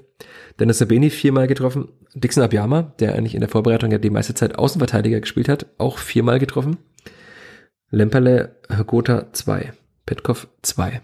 Also auf dem Papier Petkov und Gotha am wenigsten Tore geschossen und Lemperle. Aber wer von denen jetzt am ersten Spieltag spielt, wird auch spannend. Kommen wir gleich noch dazu. Oder wollen wir gleich mhm. schon jetzt, jetzt schon springen auf die mögliche ja, Startaufstellung? Das ist dann auch die, wir können auch nochmal eigentlich über die Aufteilung der Spieler reden. Also, das Mittelfeld so sehe, dann, dann sieht's wieder eher nach einem Dreierketten-Mittelfeld aus. Also allein aus der Anzahl der Spieler und Herausforderer für offene Positionen. Gut, wenn ich das jetzt mit letztem Sommer vergleiche, was auf die Raute ausgelegt worden ist. Also die klare Ansage von Alexander Zorniger und von Rashida Sosi war ja, dass man für beide Kader, also für beide taktischen Varianten die Möglichkeiten haben will im Aufgebot. Aber klar, also man hat Rubi Raschel abgegeben, der klar ein Spieler von der Raute ist und der wahrscheinlich auch gespielt hätte, würde ich mal tippen, am ersten Spieltag. Ähm, der ist weg. Jermaine Konsbruch eher schon so ein Arbeiter mehr, Robert Wagner ja auch, es hat Alexander Zorniger ja klar verkündet, dass er der aggressive Balleroberer im Mittelfeld sein soll. Ich habe immer gedacht, das wäre, sollte ein Sechser sein, aber es sollte auf Nachfrage der Achter sein, der ja auch Robert Wagner für Alexander Zorniger jetzt sein soll. Also diese Baustelle mhm. hat man zumindest auf dem Papier auch mal geschlossen. Ähm, also man hat das in Ansätzen gesehen, dass er das spielen kann, man hat aber auch in den Testspielen immer wieder gesehen, dass er schon auch noch halt aus der dritten Liga kommt und jetzt äh, kein gestandener Zweitligaspieler ist oder mit der Erfahrung aus vielen Jahren im Herrenbereich. Das kann er natürlich gar nicht haben, er ist noch sehr jung. Aber ja, wie du sagst, ähm, Rautenspieler hat man da jetzt nicht, nicht so viele im Mittelfeld. Noch dazu muss man halt sagen, dass jetzt auch von den Youngstern, ähm, schönes Wort, Sidney Rebiger wird mit Sicherheit mehr spielen, aber er hat man jetzt auch gesehen, er wurde in der 75. Minute eingewechselt zusammen mit Devin Angelberger. Also er war jetzt auch nicht in der Gruppe der Herausforderer dabei. Und wird jetzt auch nett, also Testspiel hat er ja teilweise gemacht, auf der Sechs mal gespielt. Die alleinige Sechs, das ist ja auch einfach nicht ein alleiniger Sechser in der Raute. Mhm.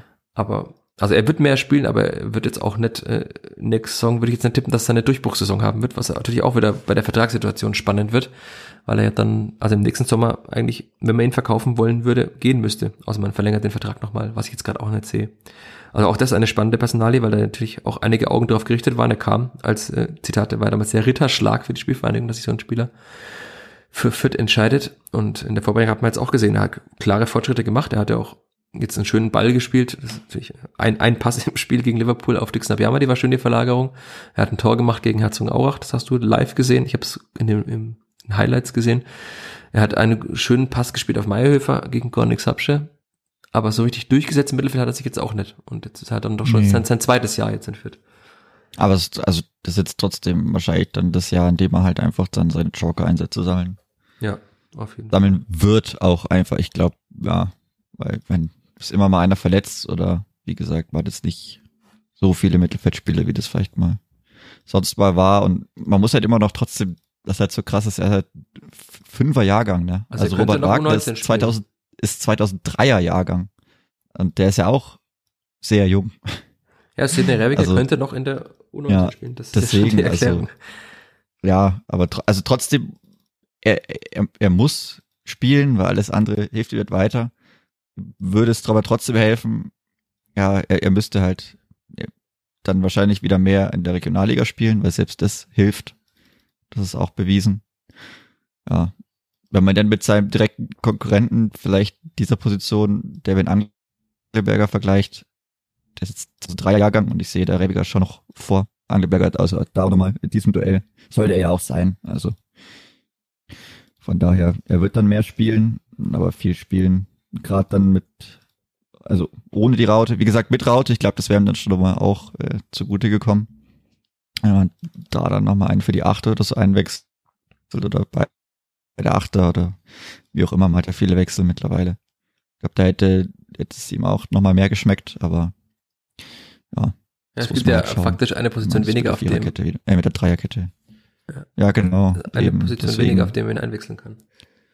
Er wurde ja auch gegen Darmstadt in der Raute eingewechselt. Genau. Und das sah auch ganz gut Aber aus gegen Darmstadt mit der Rote. Das, ja, das ja, dass die Raute funktioniert in Fürth, ich glaube, das muss man keinem mehr erklären. Ja, aber sie würde jetzt gerade nicht funktionieren. Also wäre halt schön, wenn, wenn man das wieder sehen würde, weil ich, ich, ich glaube, es, es, ich, ich, ich glaube, es, wie gesagt, das würde auch zu dem, wo der Trainer sich sieht, was der Trainer spielen lassen will, wenn er für Dinge spielen möchte, dann kommt einem die Raute, glaube ich, auch ganz gut entgegen. Anders nochmal offensiv irgendwie präsent zu sein. Klar, das ist jetzt auch die Wege sind nicht sehr weit vom anderen System. Man hat vorne sein, sein Dreieck und dann kann man das schon ähnlich machen. Es kann im Endeffekt ähnlich ausschauen, aber irgendwie ist das vom Gefühl her mit der Raute schon nochmal doch deutlich irgendwie was anderes. Nee, allein schon, weil man weniger auf dem Feld hat. Genau. Und dafür das, das, das merkt man einfach auch, ja. ja. Und auch irgendwie die, die Anspielstation vorne, finde ich, das hat man auch mal gemerkt. Äh, hoffentlich findet man da den Weg und ja, dann, wenn es nicht erfolgreich ist, ist es auch wieder Quatsch, aber es wird halt vieles ich hätte das einfach gerne gesehen. Ja, es wird halt vieles von Julian Green jetzt dann auch abhängen. Also der hat dann klar dieses Verbindungsglied, ne, als der Achter, den er, also hat ja. er ja letztes Jahr schon teilweise gespielt. Wenn er die Form konservieren kann aus der letzten Rückrunde, dann ist es gut. Ja, natürlich super dann, ja. ja. Aber da hängt natürlich viel von ihm ab, das halt, also weil Gotha lässt sich natürlich auch oft tief fallen, das macht er ja meistens, wenn, wenn er gar keine Bälle vorne bekommt, dann ist er irgendwann halt mal 20 Meter vom eigenen Tor und holt sich den Ball. Aber, also. Fehlt halt einer dann wieder. Ja, genau, da fehlt wieder einer vorne dann, also. Das war ja oft das Problem, dass halt dann das nach vorne, der, der Übertrag einfach durch den einen fehlenden Mittelfeldspieler einfach dann nicht so gut war. Und natürlich, wenn man jetzt dann ja, denkt, dass dann vielleicht, dann ja, sieht man schon. Dass halt ein Spieler der Qualität äh, Konspruch Rebiger äh, mehr auf dem Platz stünde, äh, rein qualitativ, ist natürlich was anderes fußballerisch, als wenn halt dann Maxi Dietz oder Gideon Jung am Ball sind. Das ist, ist ja ganz klar. Es sind Verteidiger und das andere sind äh, offensiv denkende Mittelfeldspieler. Also das wäre ja, wär ja auch blöd, wenn es nicht so wäre. Also das ja. ist ja auch klar. Das Profil, also das wäre wär schlimm. Also das ist ja ohne irgendwem da zu nahe zu treten, aber. Naja, Matsumis äh, könnte das. Jo, gut, aber also wenn wir den überzeugen könnte, würde ich schon auch noch nehmen. Das, da ist mir auch egal, wie schnell er ist, weil am Boden besiegt den niemand. Ja, du wolltest noch über die, äh, die Zusammensetzung der verschiedenen ähm, Mannschaftsteile sprechen. Ich habe hier noch einen großen Punkt stehen, äh, Defensive, das haben wir auch schon mal angesprochen. Also das natürlich Defensive, da, da fehlen einige Faktoren, wenn man die jetzt dann so, so sieht. Ne? Also die, die Griesbecksche Präsenz ist, äh, strahlt keiner so recht aus. Äh, allgemein nee. die, die Ausstrahlung der Kette auch ne, die Körperlichkeit, also fehlt natürlich auch ein ja, bisschen. Die geht, kommt, ja. Und Geschwindigkeit ist auch fraglich, hat man jetzt mehrmals gesehen. Ähm, also da, da, da fehlen so einige wichtige Faktoren für eine Defensive, vor allem für eine Defensive einer Mannschaft, die ja auch so aggressiv verteidigen soll. Also wenn die nur defensiv stünde und halt verteidigt im Strafraum geht das vielleicht sogar, aber wenn man halt viel nach vorne verteidigen muss und auch, auch da immer wieder so Wellen auf einen zurollen, vielleicht manchmal, wenn man halt das, das Pressing, das hohe Pressing nicht greift vorne, dann, mhm. dann fehlen da einfach Faktoren. Ne? Das, ist einfach so, du hast auch schon gesagt, ich, ich das ist jetzt auch so meine Einschätzung. Ich habe ja zumindest vier Wochen der Vorbereitung gesehen von den sechs. In den ersten zwei war ich nicht da. Ähm, aber dass auch das Trainerteam oder der, der Chefcoach gerne da nochmal jemanden, eine andere Facette im Spiel hätten. Ähm, ist die Frage in der Raute, ob es dann besser ist, ähm, wenn halt dann ein Innenverteidiger weniger auf dem Platz ist und man dafür andere Stärken, äh, andere Facetten des Spiels stärkt. Aber ich kann mir nicht. Ich sag immer noch ja. Das sagt niemand so offen. Das sagt natürlich niemand so offen, aber ich bin mir sicher, dass Zorniger nicht zufrieden ist, äh, wie Defensive plus sechs aufgestellt ist jetzt gerade, zu diesem Zeitpunkt der Saison auch. Und wenn ich, also man soll natürlich nicht viel interpretieren, hat er mir auch mal mit auf den Weg gegeben, dass ich ihn nicht so oft interpretieren soll, aber ich tue es einfach trotzdem, dass das wirkt auf mich jetzt auch nicht so, als ob er da zu 100 Prozent zufrieden ist. Und sieht man ja auch an, an den Verläufen der Spiele, an den Gegentoren, die man kassiert, dass es noch nicht alles zu 100 Prozent klappt. Ja, also gerade weil es wenn man das jetzt auch sieht, wenn sich halt wieder über den Sommer nichts nichts verändert, also halt auch an der Art, wie man Gegentore kassiert, durch die individuellen Fehler oder durch halt Schwächen, die klar benannt sind und es auch schon länger jetzt so gibt. Wie gesagt, dann muss ich vielleicht einfach mal auch fürs Gefühl jemand Neues mit reinbringen. Das kann ja dann auch schon irgendwas ändern, dass ich da die Sicherheit habe oder einer vielleicht mal anders am Ball agiert, weil irgendwie so richtig das hat man noch nicht in den Griff bekommen.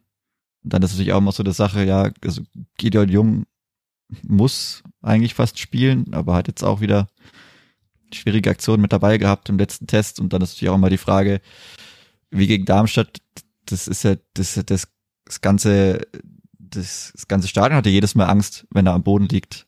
Ja, er lag auch gegen Zürich kurz am Boden und ich dachte mir, und Sobald, ja, die, sobald die Physios oder Ärzte reinlaufen, denkt man, okay, äh, Gideon Jung, das war's. Das war's halt wieder dann, ja. Und, und diese, das, ist, das, überträgt sich natürlich. Das weiß jeder, ja, ja, eben. Also, die von außen wissen, dann wissen die das innen auch. Und die haben dann genauso Angst. Von daher, puh, also Haddadi hat seine, kommt seinem Arbeitsauftrag auch nicht hinterher, der jetzt auch schon teilweise öffentlich formuliert worden ist. Seriosität. Ist dann auch so eine Sache. Punkt. Ja, ist dann, ist dann auch so eine Sache, also wie lang wir haben oft genug gesagt, was er halt dem Spiel geben kann, aber wie lange will man da halt in Anführungsstrichen dann zuschauen und hoffen? Also klar, man, man kann nur hoffen.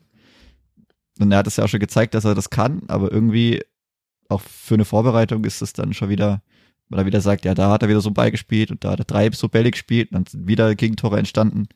Nee, also irgendwann, irgendwann muss es halt mal kommen, weil ja. sonst wird dann auch wieder sagen, dann, dann muss ich ihn halt sonst ersetzen, wenn es nicht kommt, weil nur vom ja, also Hoffen man, und Beten. Man merkt ja ganz klar an den Formulierungen von Alexander Zorniger, er sagt ja nicht immer, Haddadi hat Punkt, Punkt, Punkt gemacht, aber wenn er die Seriosität im Spiel anmahnt, wenn er sagt, äh, die Verteidiger sollen sich aufs Verteidigen konzentrieren und nicht immer XY machen, also das sind ja ganz klare Hinweise auf ihn, weil es liegt nicht an Maxi Dietz oder an Luca Itter, also die spricht er damit nicht an, sondern man kann ja ganz klar schließen, wen er meint damit.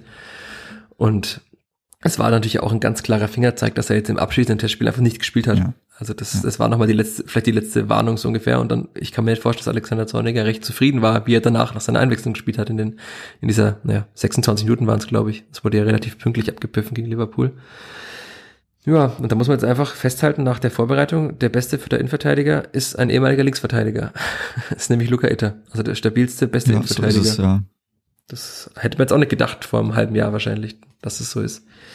Nee, nicht unbedingt, aber also ist ja schön, dass es so ist, aber. Er ist auf jeden Fall, also der bisschen was in jeglicher Aufstellung die gesetzt. anderen vielleicht auch aus. Ja, ja, auf jeden Fall. Also er ist egal mit vier oder fünf oder drei oder er ist eigentlich immer der linke Innenverteidiger. Oder sollte eigentlich immer den linken Innenverteidiger geben. Ich glaube, daran ist jetzt auch. Und das ist ja auch die Position von Osama Haddadi. Also er hat den da erstmal Kein Zweifel mehr. Ja, so, also, ja, sehe ich auf jeden Fall so.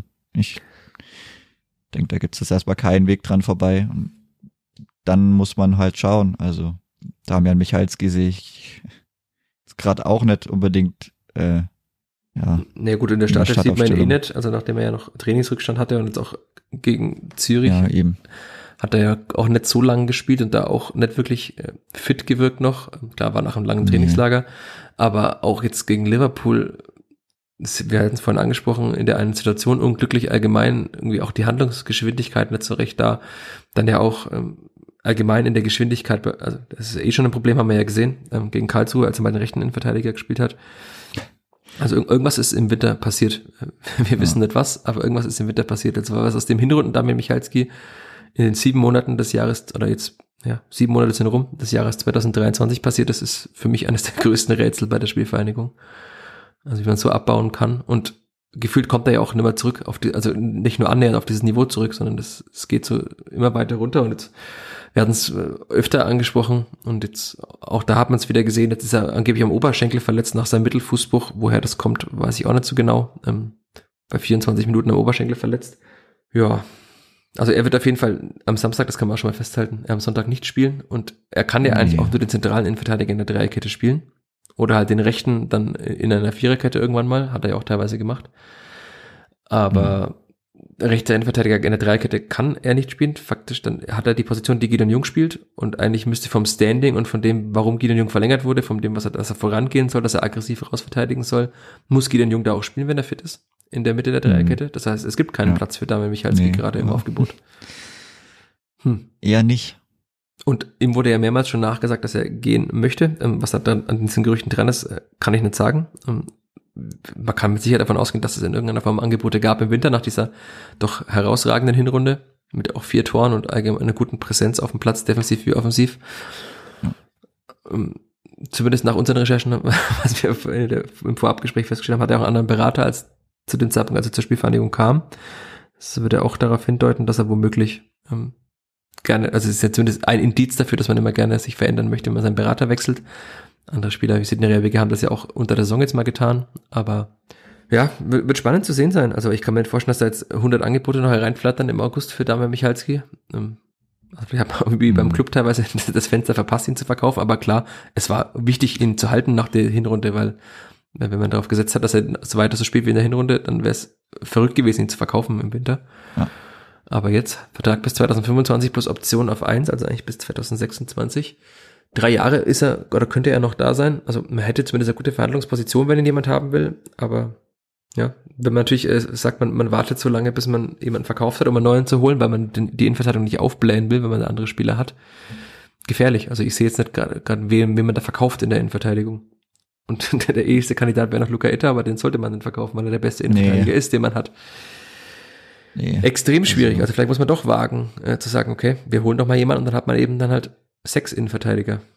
Oder ja, fünf, fünf ich würde es so machen. Also ja, muss, muss man ja vielleicht Ich weiß nicht, weil klar, bei Michalski ist die Marktposition jetzt also nach der was Mittelfußbruch war es, ja, ja.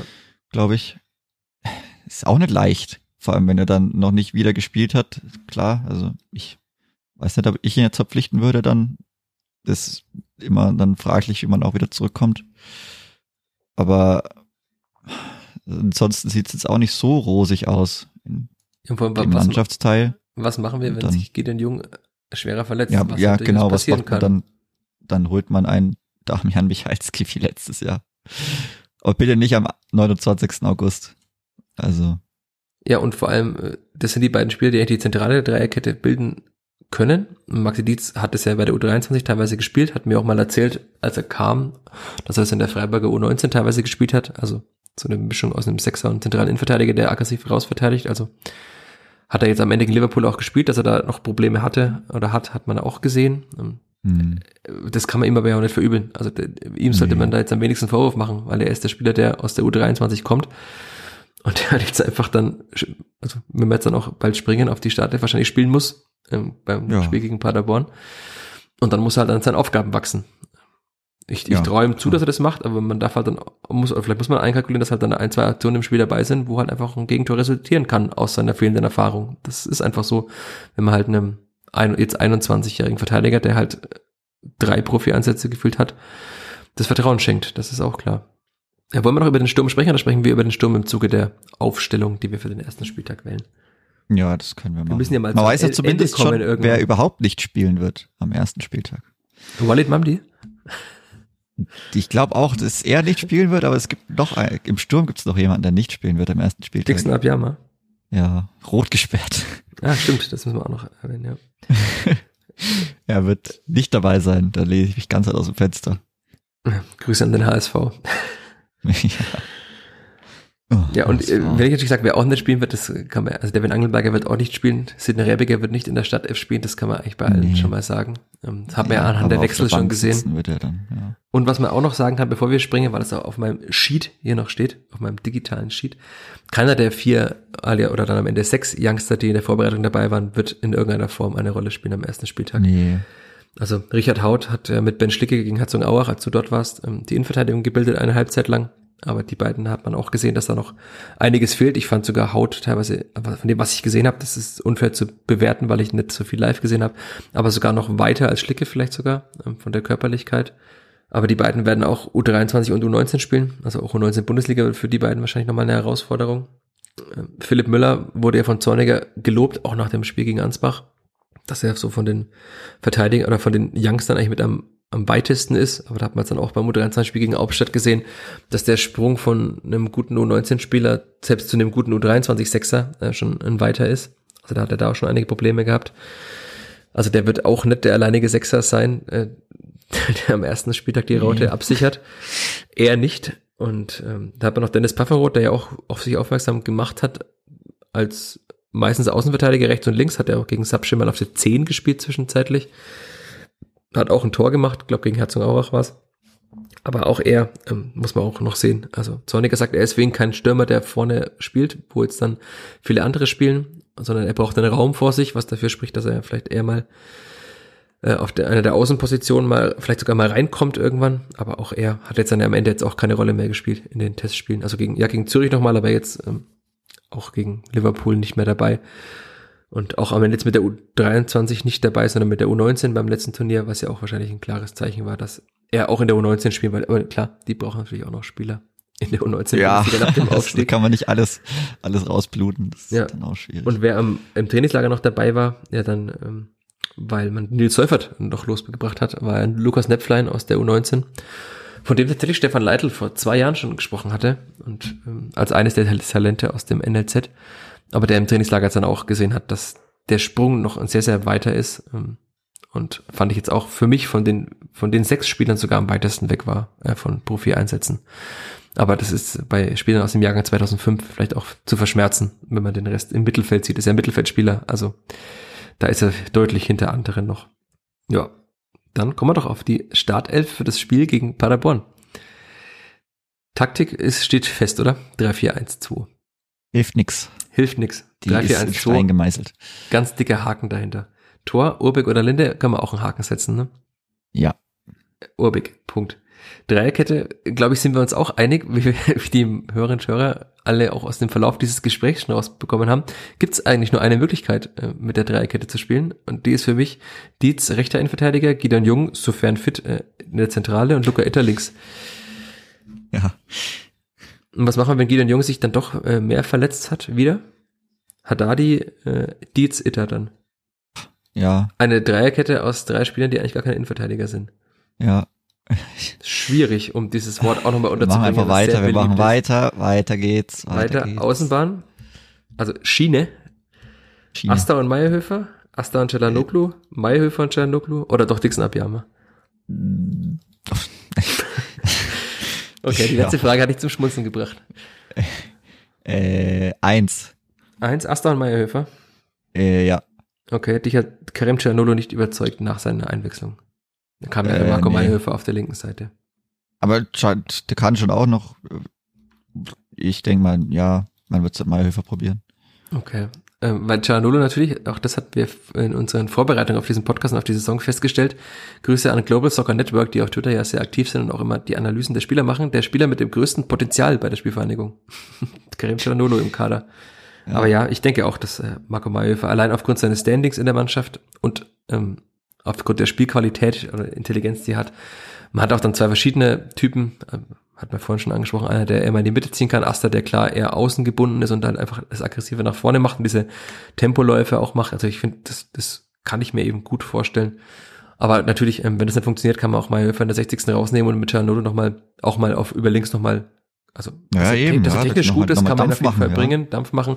Und äh, was ich auch wichtig finde, was wir auch besprochen haben, er kann sehr gute Standards treten. Das wurde bei GSN in der Analyse hervorgehoben und hat man auch gesehen. Ähm, also ich denke mal, der Eckenschütze wird weiterhin Julian Green sein. Ähm, wie das wird, werden wir sehen. Aber das Chanolo das kann, ist gut. Da hat man auch mit einem Nachfolger für Marco Jon, der plötzlich irgendwann auch keine Ecken mehr treten durfte. Aber das kann er auch. Er hat technische Qualität, also das ist für mich ein Wechsel, wenn das nicht funktioniert, wenn irgendwas am Sonntag nicht funktioniert, ist er für mich einer der ersten Wechsel, der da kommt. Auf der Außenbahn, weil er eben einfach dann nochmal ein belebendes Element sein kann. Ja, und für den Gegner anders zu verteidigen, links Natürlich ganz anders, ja. Ganz Sowieso anders. auch in der Vorbereitung für die jetzt auch nicht so leicht, also. Ja, also das, das ist, schon mal eine Waffe.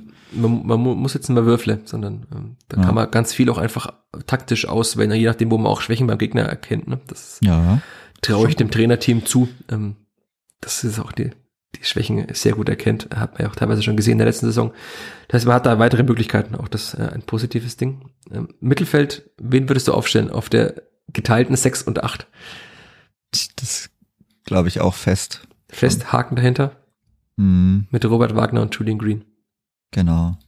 Das heißt, Jermaine Consbruch hat auch, äh, wurde erst in der 75. eingewechselt und Mhm. hat im Trainingslager äh, den Anspruch formuliert, einen Stammplatz auf A8. Äh, Grüße nach Bielefeld an Eva und Co. Äh, einen Stammplatz auf A8 möchte er haben, den hat er jetzt zumindest mal zu Beginn der Saison nicht. Das kann man auch festhalten. Weil Robert Wagner einfach eine andere Präsenznummer hat.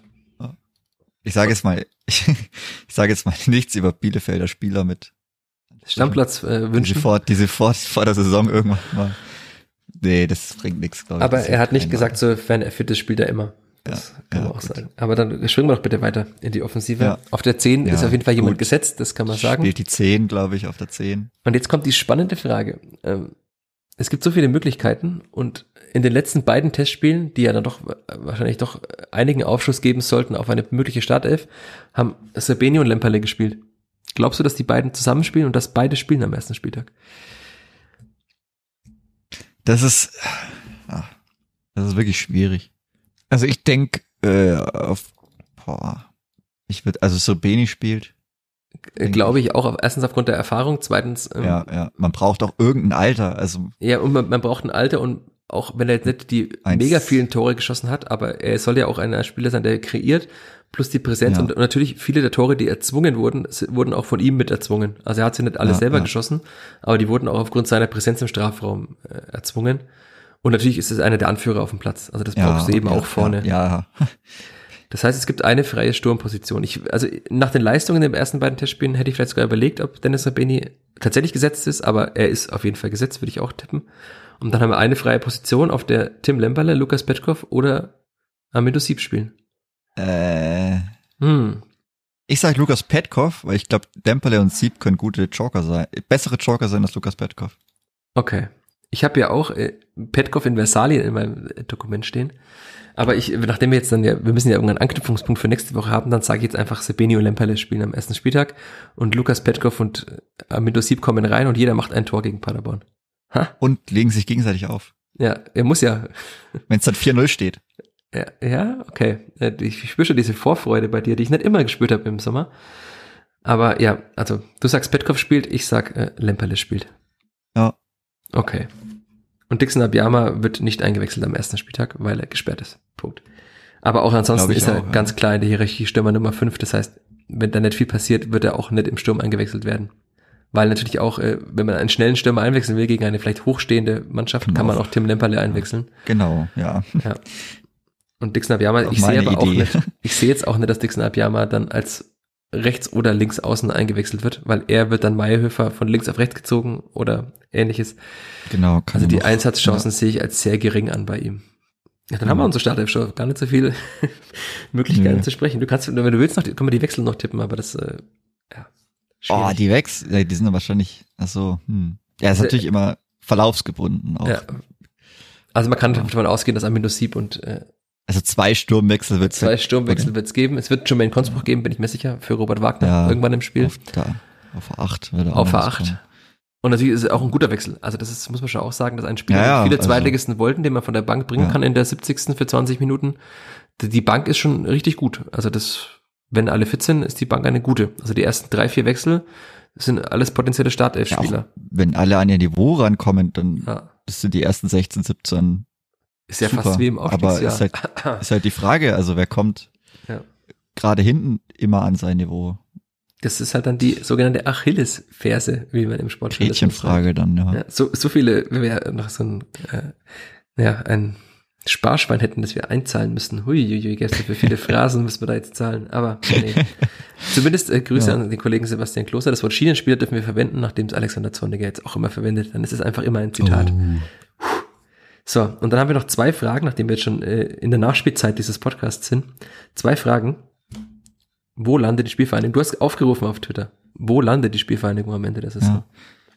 Ja. Ich kann, ich kann mal meinen Zwischenstand Ja, mach doch einen, einen Live-Zwischenstand. Und dann könnt ihr gerne alle liebe Hörer und? Hörer auf Twitter, wenn ihr seid, noch abstimmen, wenn ihr nicht abgestimmt habt, dann nehmen wir das Ja, ja, nächste Woche ganz nochmal auf. Ja, wir haben nämlich 87 Votes um 13.25 Uhr.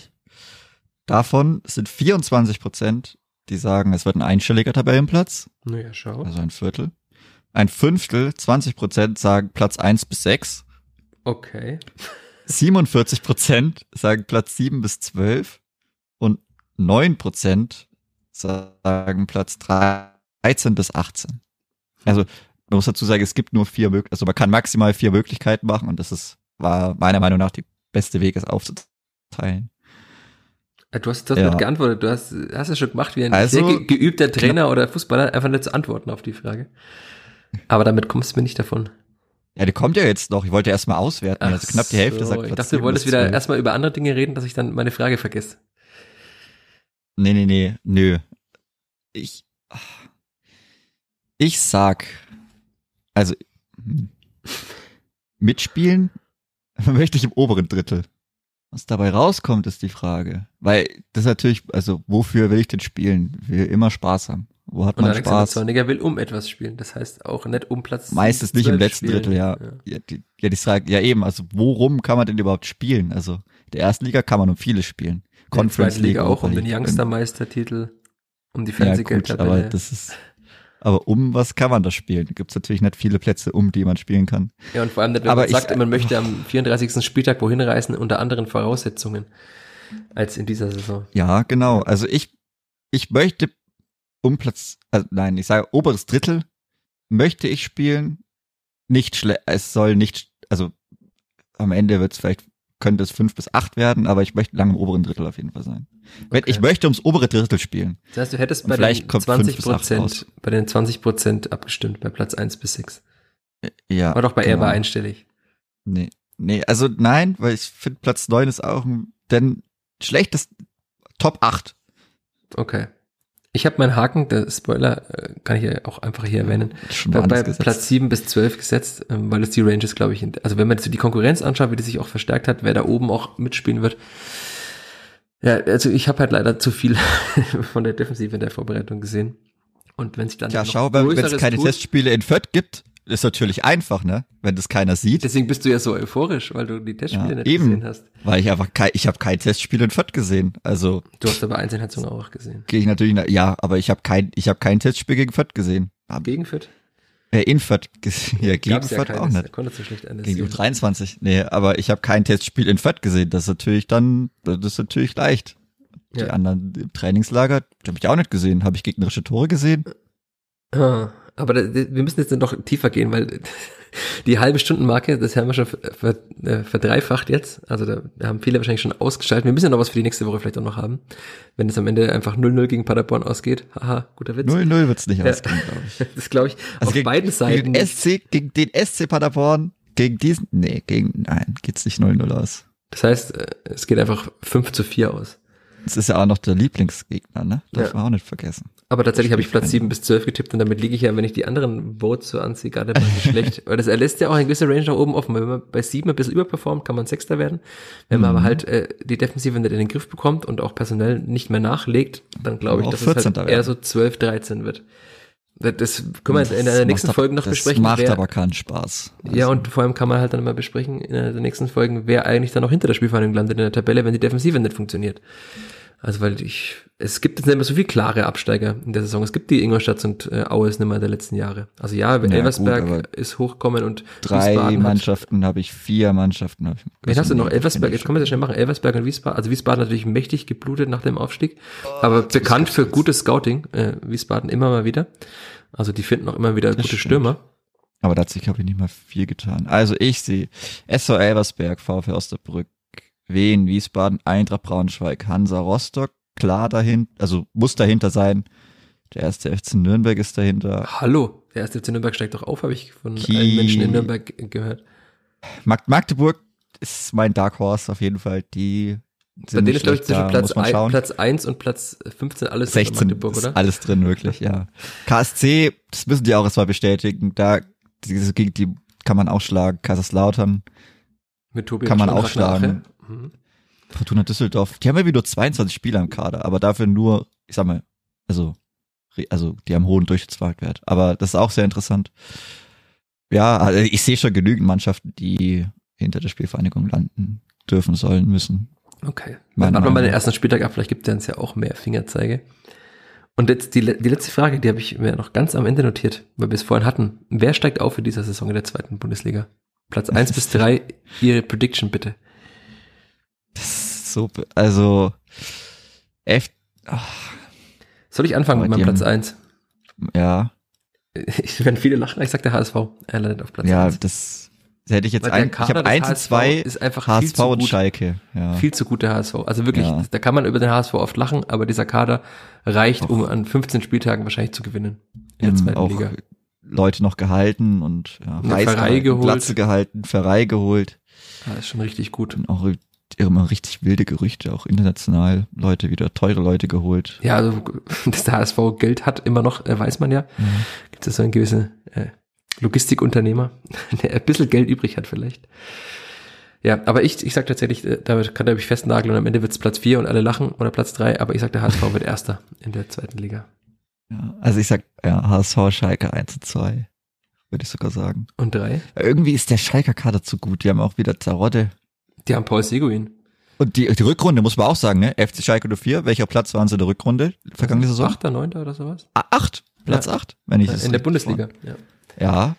Die kommen jetzt auch nicht mit einem, Sta- also die haben ja auch äh, Saisonauftakt mit 50.000 Leuten, glaube ich, haben die gefeiert. Also da ist auch Druck, also po positiv, also guter, Ja. da kommt eine Wucht einfach direkt von Anfang an. Und da wer muss ich ist auch, jetzt- glaube ich, nicht viel finden. Und wer wird jetzt Wer ist Dritter halt, ne? Hm. Das ist die, da gibt es sehr viele Vereine, die da drauf spekulieren, glaube ich. Aber du musst dich Ich jetzt glaub's festlegen. auch. Oh, Platz drei, das ist Also so äh, ich sag schon mal, härter wird's nicht.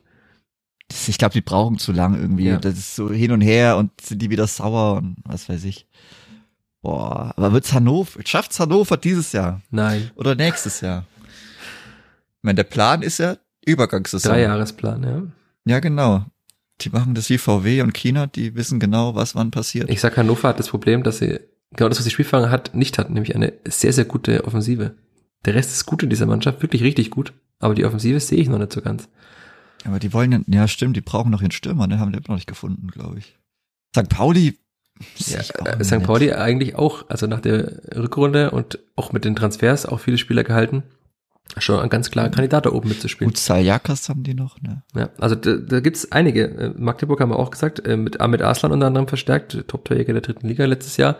Allgemein gute Transfers, aber natürlich auch Spieler verloren. Also unter anderem Moritz Ja, das halt Quateng. so, so durchhalten können. Das ist, also ich glaube, die Ja, vor allem bei Magdeburg sieht so- man ja auch, dass es, also hat man gegen das Kleeblatt gesehen, ne? Am Ende hat dann 3-0 verloren. Ja. Gegen das Rückrunden Also- wie so, als Kiel aufgestiegen ist, so, so eine halbe, so eine Glory Season 6, 7, glaube ich, können die schon mitspielen. Aber ist mehr ist. Okay, wer wird Platz drei? Das ist Also. richtig böse, weil Düsseldorf will, aber ob dies, das irgendwie geht denen langsam die Luft aus, habe ich das Gefühl. Ja, du musst jetzt ja mal was sagen. Wir können nicht hier zwei Stunden lang noch reden. Also, wer wird Dritter? Leg dich fest. Ich glaube, Hertha BSC schafft's am Ende. Die haben so, die haben so einen Schalke-Run, glaube ich. Ich glaube, die sind erst irgendwie schlecht und schaffen es in die Relegation noch auf mit Mühe und Not. Okay. Ich, äh, heute ist der Tag der steilen Thesen. Ich sag, der KSC wird Dritter. Ha, jetzt habe ich dich sprachlos gemacht. Okay. Lars Weil sie Dennis St- verpflichtet haben. Ja, genau. Nur deswegen. Ne? Ja. Äh, Lars Stindl, Marvin Wanicek. Ah, Kann ich mir Wanicek. gut vorstellen. Die, diese Offensive sieht schon sehr gut aus. Aber genau, die Offensive sieht beim Kleber ja auch gut aus.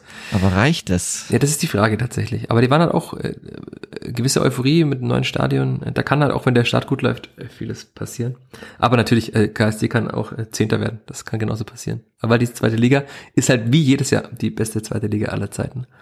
Aber wenn man die Testspiele sieht, ist es halt wirklich die beste zweite Liga.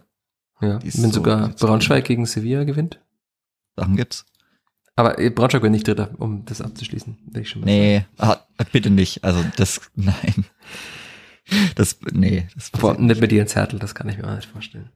Ne, Der hat bei besten gelernt, ne? Also letztes, diese Saison noch, dieses Ja. Jahr, dieses Kalenderjahr noch. Jetzt äh, entlassen wir alle Hörerinnen und Hörer mit einem, einem Rätsel in die kurze Woche bis zum, zur nächsten Podcast-Aufnahme.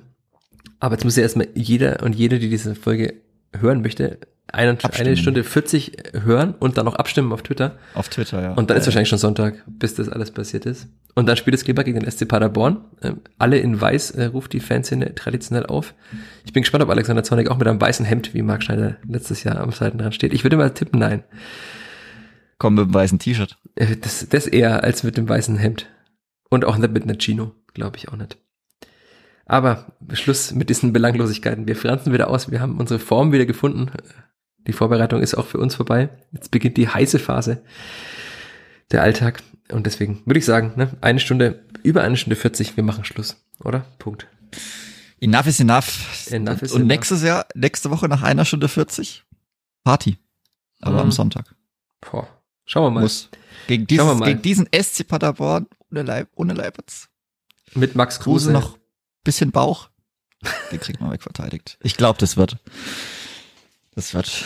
Willst du noch äh, Gute letzte Frage? Stimmung. Okay. Tipp. Was ist dein Tipp für Sonntag? 3-0. Ich sage tatsächlich 5-4. Freak Season begins. Nehme ich auch mit. Bin ich Okay. ehrlich. Äh, Das wird für einen Spielbericht aber so viel für mich. Aber dann bin ich fertig danach auch. Da, Ich auch. Da, dann kann ich auch nicht mehr schreien. Dann, Ja, ich muss ja alles auch noch schreiben, was da passiert. Aber dann freue ich mich die, bei, nach dem 5-4 freue ich mich auf die PK auf jeden Fall danach. ja. Jetzt glaube ich ein paar gute Sprüche zum Einrahmen dann. Okay. Damit ziehe ich einen deutlich sichtbaren Schlussstrich. Schlussstrich unter diese Folge und sage danke, Chris. Danke, danke. Und danke allen da draußen, die bis jetzt dran geblieben sind. Ich habe schon vernommen, dass, oder wir alle haben vernommen, dass ihr Entzug hattet. Ich hoffe, wir haben euch jetzt mit einer Stunde 40 oder über einer Stunde 40 wieder genug äh, Hörmaterial gegeben für diese restliche Woche vor dem Saisonstart. Ist ja Sonntagsspiel. Man kann ja auch nochmal Samstag früh beim Einkaufen, Putzen, Ha, Joggen, Sport so machen. lang. Stimmt. Kann man das alles ja noch anhören. Oh, Deswegen nee. geht. Also, macht's gut. Bleibt dran. Viel Spaß am Bis Sonntag im. Rohnhof und bis bald. Ade. Ciao, ciao. Mehr bei uns im Netz auf nordbayern.de.